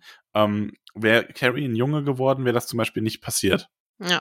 Und es ist auch irgendwie so, es kann immer nur, es überspringt irgendwie dann immer eine Generation oder so. Also es gibt ja auch in der Geschichte Andeut oder Andeutung oder Berichte eher gesagt davon, dass Carries Großmutter dazu in der Lage war. Mhm. Und wir haben dann ganz zum Schluss im Brief, äh, im Buch noch einen Brief, wo eine Frau über ihr Kind schreibt Ja. und halt berichtet, dass die auch solche Sachen macht. Womit wir als Leser also wissen, okay, diese Kommission hat nicht recht, das war es noch nicht, es gibt noch mehr davon. Ähm, Ich Ja. glaube, ist das nicht sogar der Aufhänger für den zweiten Film, wo dann irgendwie Carries ähm, Oh. Halbschwester oder sowas? Ja, irgend ach, keine Ahnung. Ich habe den Film einmal gesehen. Ich fand ihn total schlecht, ja. Deshalb wollte ich den jetzt auch nicht mit dir sehen. Also, wir reden hier wirklich von Carrie 2. Mhm. Die Rache, äh, was ja eh schon ein Schmarren ist, weil was wird denn bitte gerecht, ne? Wer Ja. in diesem ganzen Szenario soll denn sich noch an irgendjemanden rächen? Die sind doch eh alle tot. Also, was ein Schmarren, ne? Allein der Titel, äh, mich schon etwas. Also, ich Schön. fand den nicht gut. Und der war irgendwie Kalifornien? Ich bin gan ganz, ganz dünnes Eis, ganz unsichere Vermutungen. Auf jeden Fall war der halt ganz woanders und dann war das aber auch ein Haus und zum Schluss war alles in Flammen und ich habe es nicht so richtig verstanden. Hm. Also, der war Ach, da nicht ist dann Sue, die Schuldirektorin. Ah ja. Äh, wie Also, gesagt, ich ja. Jahre her, ich weiß dann nimmer viel, weil ich Ja, habe nur den Wikipedia-Artikel aufgemacht. Ja, aber auf jeden Fall, also ein, ein krasses Buch, finde ich. Ähm, das auf jeden Fall sehr, ich sollte noch ein paar Mal auf jeden Fall sagen, habe ich gerade, glaube ich, nur dreimal gemacht innerhalb von zehn Sekunden. Ja, das das reicht Ähm, noch nicht, ne? Jedenfalls, aha, äh, macht einen also zum einen über diese Mobbing-Thematik natürlich nachdenklich, gibt mit diesem so übernatürlichen, weil das ist für uns ja, auch wenn es hier als quasi eigentlich nicht übernatürlich deklariert ist, natürlich nochmal einen Twist rein, äh, der das Ganze dann echt in dieser unfassbaren Katastrophe enden lässt. Mhm. Ähm, und ja, ganz viel natürlich religiöser Fundamentalismus, dieser Wahnsinn dieser Frau, die ihre, die das ihrem Kind beifügt. Also das ist ja echt absolut brutal zu sehen. Also jeder Umgang von der Mutter mit ihrer Tochter, ähm, da wird, also das ist so, das, das schauert's ein. Nicht auf diese, das ist gruselig Art, sondern das ist so unangenehm zu lesen, auf eine gute Art. Ne? Mhm. Also auf so eine, man will ja sowas. Also es gibt ja, man muss so Gefühle schon haben wollen, wenn man so ein Buch liest. Aber Ja. dann ist es wirklich verdammt gut. Also, wie ordnest du das denn als jemand ein, der schon viel King gelesen hat? Ähm, ich weiß jetzt nicht, hast du, kannst, hast du da sowas, dass du sagst, das ist eins der stärkeren Bücher für dich persönlich oder der schwächeren oder sogar eins der richtig, richtig guten? Wie ordnest du das so für dich ein? Also, ich würde schon als eines der richtig guten Bücher beschreiben. Ich ich mag Carrie, ja. Ich mag das das ganze die ganze Thematik einfach, ne? Ich ich mochte den Mhm. Film früher, ich ich habe das Buch relativ früh gelesen und ich mag sie einfach. Ich mag wirklich die Vorstellung, wie jemand so absolut explodiert und Rampage geht, ne? Machst du ja auch manchmal. Also nicht ganz so krass, aber. ja, gedanklich vielleicht. Aber das habe ich ja vorher schon gesagt, so diese diese ja, jetzt Hast nicht, dass ich solche Nein, ich habe keine Gedanken wie Carrie, aber wie zum Beispiel mit dem Jungen mit dem Fahrrad, wobei es bei mir kein Fünfjähriger wäre, wo immer das Dinger wird, ne? Und der war Ach, ja das Kind, fünf. oh, im hoffentlich Buch, ne? legt er sich auf die Fresse. Nee, also das wirklich nicht, ne? Aber jetzt zeichnest einer, kein gutes Bild von dir. nee, nee, so, so im ganz Kleinen vielleicht, so Mensch, ne? hau dir doch jetzt mal den großen C an oder so, sowas. Und wer das nicht hat, ja, der soll mir bitte schreiben, ne? Ja. Es geht hier um den großen C anschlagen, ja, Wer was du ohne vielleicht böse jemand wünscht, Gedanken böse ist, ist, ja? äh, Genau, der werfe den ersten Stein. Ach, der löse Mama! das erste Stromkabel. Nee, also das ich. Und das ist halt bei ihr einfach vervielfältigt, ne? Ja, Und klar. dadurch eben auch gegen, gegen einen Fünfjährigen, da wo ich mir sowas nie denken würde, sind wir mal ehrlich. So schlimm bin ich auch wieder nicht. Äh, Ähm, genau. hast du ein Lieblingsbuch von Stephen King? Oh je. Oh je. Äh, nein. Ich habe eine, eine Reihe von sehr, sehr starken Büchern, die ich echt gerne Was mag. ist denn eins der stärksten? Der Anschlag. Der Anschlag. Der Anschlag Und ist einfach dieses Buch und äh, darüber eine Folge machen, wer schlucke jetzt schon, wenn ich drauf bin, weil du, ähm, weil du das nicht erzählen kannst. Du musst es Mhm. lesen. Und für alle, die sie ein bisschen gruseln, äh, ihr habt wahrscheinlich den Podcast gar nicht gehört so lang. Aber für alle, die jetzt noch zuhören, sagt den Leuten, die sich zu sehr gruseln und es deshalb nicht gehört haben, der Anschlag ist absolut lesbar. Für jeden. Es ist nicht gruselig, es ist, es ist wirklich für jeden lesbar. Und die Tiefe dieses Buches, die Charakterbeschreibungen, ach, ich habe Gänsehaut, ne? Es ist phänomenal. Wirklich. So. Und hast du ein Buch, wo du sagst, das ist eher eins der schwächeren King-Bücher? Oder sogar, hast du vielleicht sogar eins, wo du sagst, das ist das Schlechteste, mit dem bin ich nicht warm geworden? Für dich persönlich einfach. So wirklich eigentlich nicht. Ich habe sehr, sehr lange gebraucht, tatsächlich für die Dunkle Turm-Reihe, ja. Der Dunkle Mhm. Turm war ja lange Zeit mein, ne? Weißer Wal. Ja, mein, mein großer weißer Wal, mein sehr großer weißer Wal. Ich habe Aber ich dachte, das bin ich. habe ganz am Anfang, als, als das überhaupt rauskam, ja, als es immer diese kleinen Taschenbücher gab vom Dunklen Turm, hatte ich schon damit angefangen und habe das irgendwann, glaube ich, aufgehört, weil es irgendwie so, so ein bisschen verloren hatte. Wann kommt das nächste? Und das war ja ein bisschen kostenintensiv. Hab dann irgendwann später noch mal angefangen, hab dann nochmal später angefangen und kam immer nur so zwei, drei. Und letztes Jahr war es, ja. Letztes Jahr habe ich es tatsächlich geschafft, meinen weißen Wal zu bezwingen. Und es ist eine verdammt gute Reihe. Es ist wirklich eine gute Reihe. Aber du musst dich darauf einlassen. Du hast zwischendrin Stellen, die ein bisschen langsamer sind. Ja, es gibt auch viele Leute, die sagen, sie mögen Dunkle Turmreihe nicht so. Mhm. Verstehe aber nicht. Also es ist schon sehr gut. Jetzt Aber hast du aber ziemlich genau mir nicht gesagt, was ich eigentlich wissen wollte. Weil es eigentlich kein Buch gibt, wo ich so, bäh, das ist doof. Okay. Ah, doch, doch. Für mich persönlich, ich mag Cujo nicht sehr gerne, einfach weil ähm, ich komme mit Tieren in Büchern oder Filmen nicht zurecht und ich komme erst, äh, erst recht nicht damit zurecht, wenn, äh, wenn die so enden wie Cujo. Es, es geht nicht. Das ist einfach mein, mein super großes Tierherz blutet viel zu sehr schon nur bei dem Gedanken daran, dass ich das, glaube ich, Mhm. bisher einmal nur gelesen habe. Den Film kann ich gar nicht gucken. Es geht nicht. Ich, ich kann das Mhm. nicht. So, jetzt hast du ein King-Buch, was für mich persönlich nichts ist. Ähm, ja, weil dann, äh, wenn Cujo eine Eins ist Im Gegensatz zu Friedhof der Kuscheltiere. Aber das ist ja wieder was anderes, ja. Cujo ist eine ähm, Eins. und der Anschlag eine Zehn, wie viele, äh, Krönchen. Ich überlege ich hätte jetzt gesagt, wie viele, wie viele Juwelen sind in der Krone von dem Buch? Oh, Ja. oh. Wie viele, wie viele Juwelen sind in der Krone auf dem Buch Carrie? Also ich denke schon neun. Vielleicht der zehnte nicht, weil es ein kürzeres Werk ist, aber das wäre das einzige. Aber Mhm. es ist halt einfach, ich find's, ja, ich mag's. Ich bleib mal bei der neun. Also mir hat's auch echt gut gefallen. Ähm, ich kann es jetzt nicht in King Universe bewerten, quasi. Dafür kennst du zu wenig noch. Aber Noch. ich sag mal, ich würde jetzt zwischen einer richtig, richtig guten 8 oder einer 9 schwanken und ich glaube, ich gebe dem einfach mal eine 9. Ja, mach auch Weil es mir echt gut gefallen hat. Also ich fand, also man muss es halt mögen, diese ganze Thematik. Aber ich habe so auch so ein paar, ähm, was, also was es für mich so auf die neuen hebt, jetzt nochmal so, wenn es euch einfach nur Handlung und den Aufbau und so weiter und auch diese Einstimmung das finde ich cool gemacht, das ist packend. Ähm, was es für mich nochmal auf diesen neuen hebt, sind diese Gedanken in Klammern, die manchmal dabei sind, weil ich das so cool fand für den Aufbau von der Spannung und von den Mhm. Charakteren einfach. Äh, das ist nochmal so ein bisschen, ähm, ja, Stif Schri schriftstellerisches Können, ne? So, so, Ja. ein, so ein, alles klar. Das ist nochmal so, ein, so eine kleine Sache, die ich geil finde, die auch nicht alltäglich ist. Es ist aber King, ne? Ich sage ja immer, King gibt seinen Charakteren, auch Nebencharakteren, eine Tiefe, äh, wie's, äh, eigentlich nicht viel kennen. Und das ist für mich jedes Mal, wenn ihr King-Buch in die Hand nimmt, es ist wie Heimkommen, ne? Es ist einfach so, ja, da ist er wieder. Und dann lernst du die Charakter kennen, die sie langsam aufbauen und und du kennst diese Menschen dann einfach, ne? Mhm. Obwohl sie nur Figuren in 'nem Buch sind. Oh Gott, ich schwärme zu viel, ne? Nee, alles gut. ähm, ich meine, du weißt ja, dass für mich immer Tolkien der Autor sein wird, aber ich finde King von seinem Lebenswerk her, ich bin, das ist ein Mensch, von dem ich zutiefst beeindruckt bin. Und auch wenn ich immer was, wenn ich was von dem gelesen habe, fand ich das immer gut.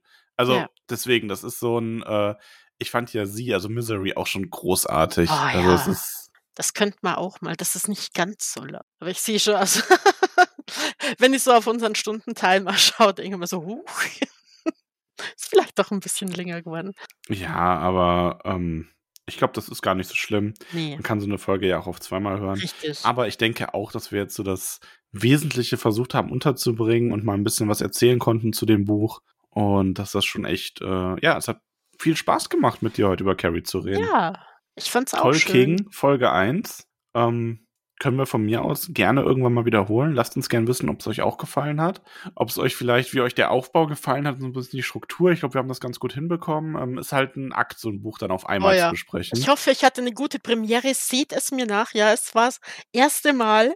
Ja, ich war noch jungfräulich, jetzt nicht mehr. Ja. böse. Das Blut kam über mich. Yesas. Yeses. Ne, nicht wirklich, ne? Also, war jetzt nur sinnbildlich. Du musst jetzt noch die Hobbit-Liste vorlesen. Ja, ne, du kannst mich mal. Ich habe die Macht, ich kann das dann danach einfügen, wenn's wäre, aber ne, nee, ist du musst die auch nicht lesen. Das ist ja keine Hobbit-Folge. Gott, Stephen Also keine King-Namen wären auch komisch zu vergeben, glaube ich. Stephen King-Namen wären halt, das wären halt im Grunde, ich bin bei den Potter-Namen ist es schon schwierig, weil das halt im Grunde einfach nur englische Namen sind. Bei King wären es halt dann mehr so, ja, Ami-Namen im So Endeffekt. allerwelts Ami-Namen irgendwie, Ja. ne? Das wäre, ja, Kannst dann schauen, bist bist zivilisiert oder bist du Redneck, ne? genau. da fallen dann nur die Würfel in die eine oder andere Richtung. Ja. Ach, ja, also liebe Hobbits, äh, Zauberschülerinnen und was da draußen noch so rumeilt. Es war sehr schön mit euch. Ähm, und nächste Woche geht's dann mit Ramon und mir wieder weiter. Aber wie gesagt, wenn ihr Ja. möchtet und uns das entsprechende Feedback zukommen lasst, dann wird Tolkien weiterleben. Vielleicht ja auch mal zu dritt mit Ramon. Das wird dann sehr lang, das wird dann sehr, sehr lang. Das wird Da dann sehr brauchen wir aber lang, so 'n ja. Buzzer, ne? Mal schauen. So 'n Werfen wir, Redeball. noch, werfen wir noch Melanie mit rein, dann wird die Folge unhörbar, wenn das halbwegs so wird wie unser WhatsApp-Verlauf zu viert. Äh, ja, also so s s ne, so viel explizite Sprache kann man Hm. gar nicht betonen und so viel ne, Die das Folge kriegt dann kein E, die müssen wir im Dark Web hochladen. Ja. Ah, also ich drücke jetzt auf Stopp. Ähm, möchtest du noch irgendeinen Hobbit besonders grüßen? Oder irgendwelche Hobbits? Natürlich will ich an dieser Stelle erst einmal alle Hobbits grüßen, ja, weil alle Hobbits sind wundervoll und alle Hobbits haben einen Gruß verdient. Aber mir wurde zugetragen, dass eine ganz bezaubernde Hobbitdame heute, wenn die Folge rauskommt, ihren Geburtstag feiert. Und wir lassen es uns nicht nehmen, einen kleinen Geburtstagsgruß dazulassen. Hab einen schönen Tag, lass dich feiern und alles, alles Liebe zum Geburtstag. Liebe Hobbits, macht es gut. Wir hören uns nächste Woche, Woche lieber. Äh, lieb, äh, nächste lieber. Woche wieder. Liebe Moira, danke fürs hier sein. Ja, gerne. Und ähm, ja, habt eine schöne Zeit. Bis dann. Seid nett zueinander, anders als bei Carrie. Bis dann. Tschüss. Tschüss.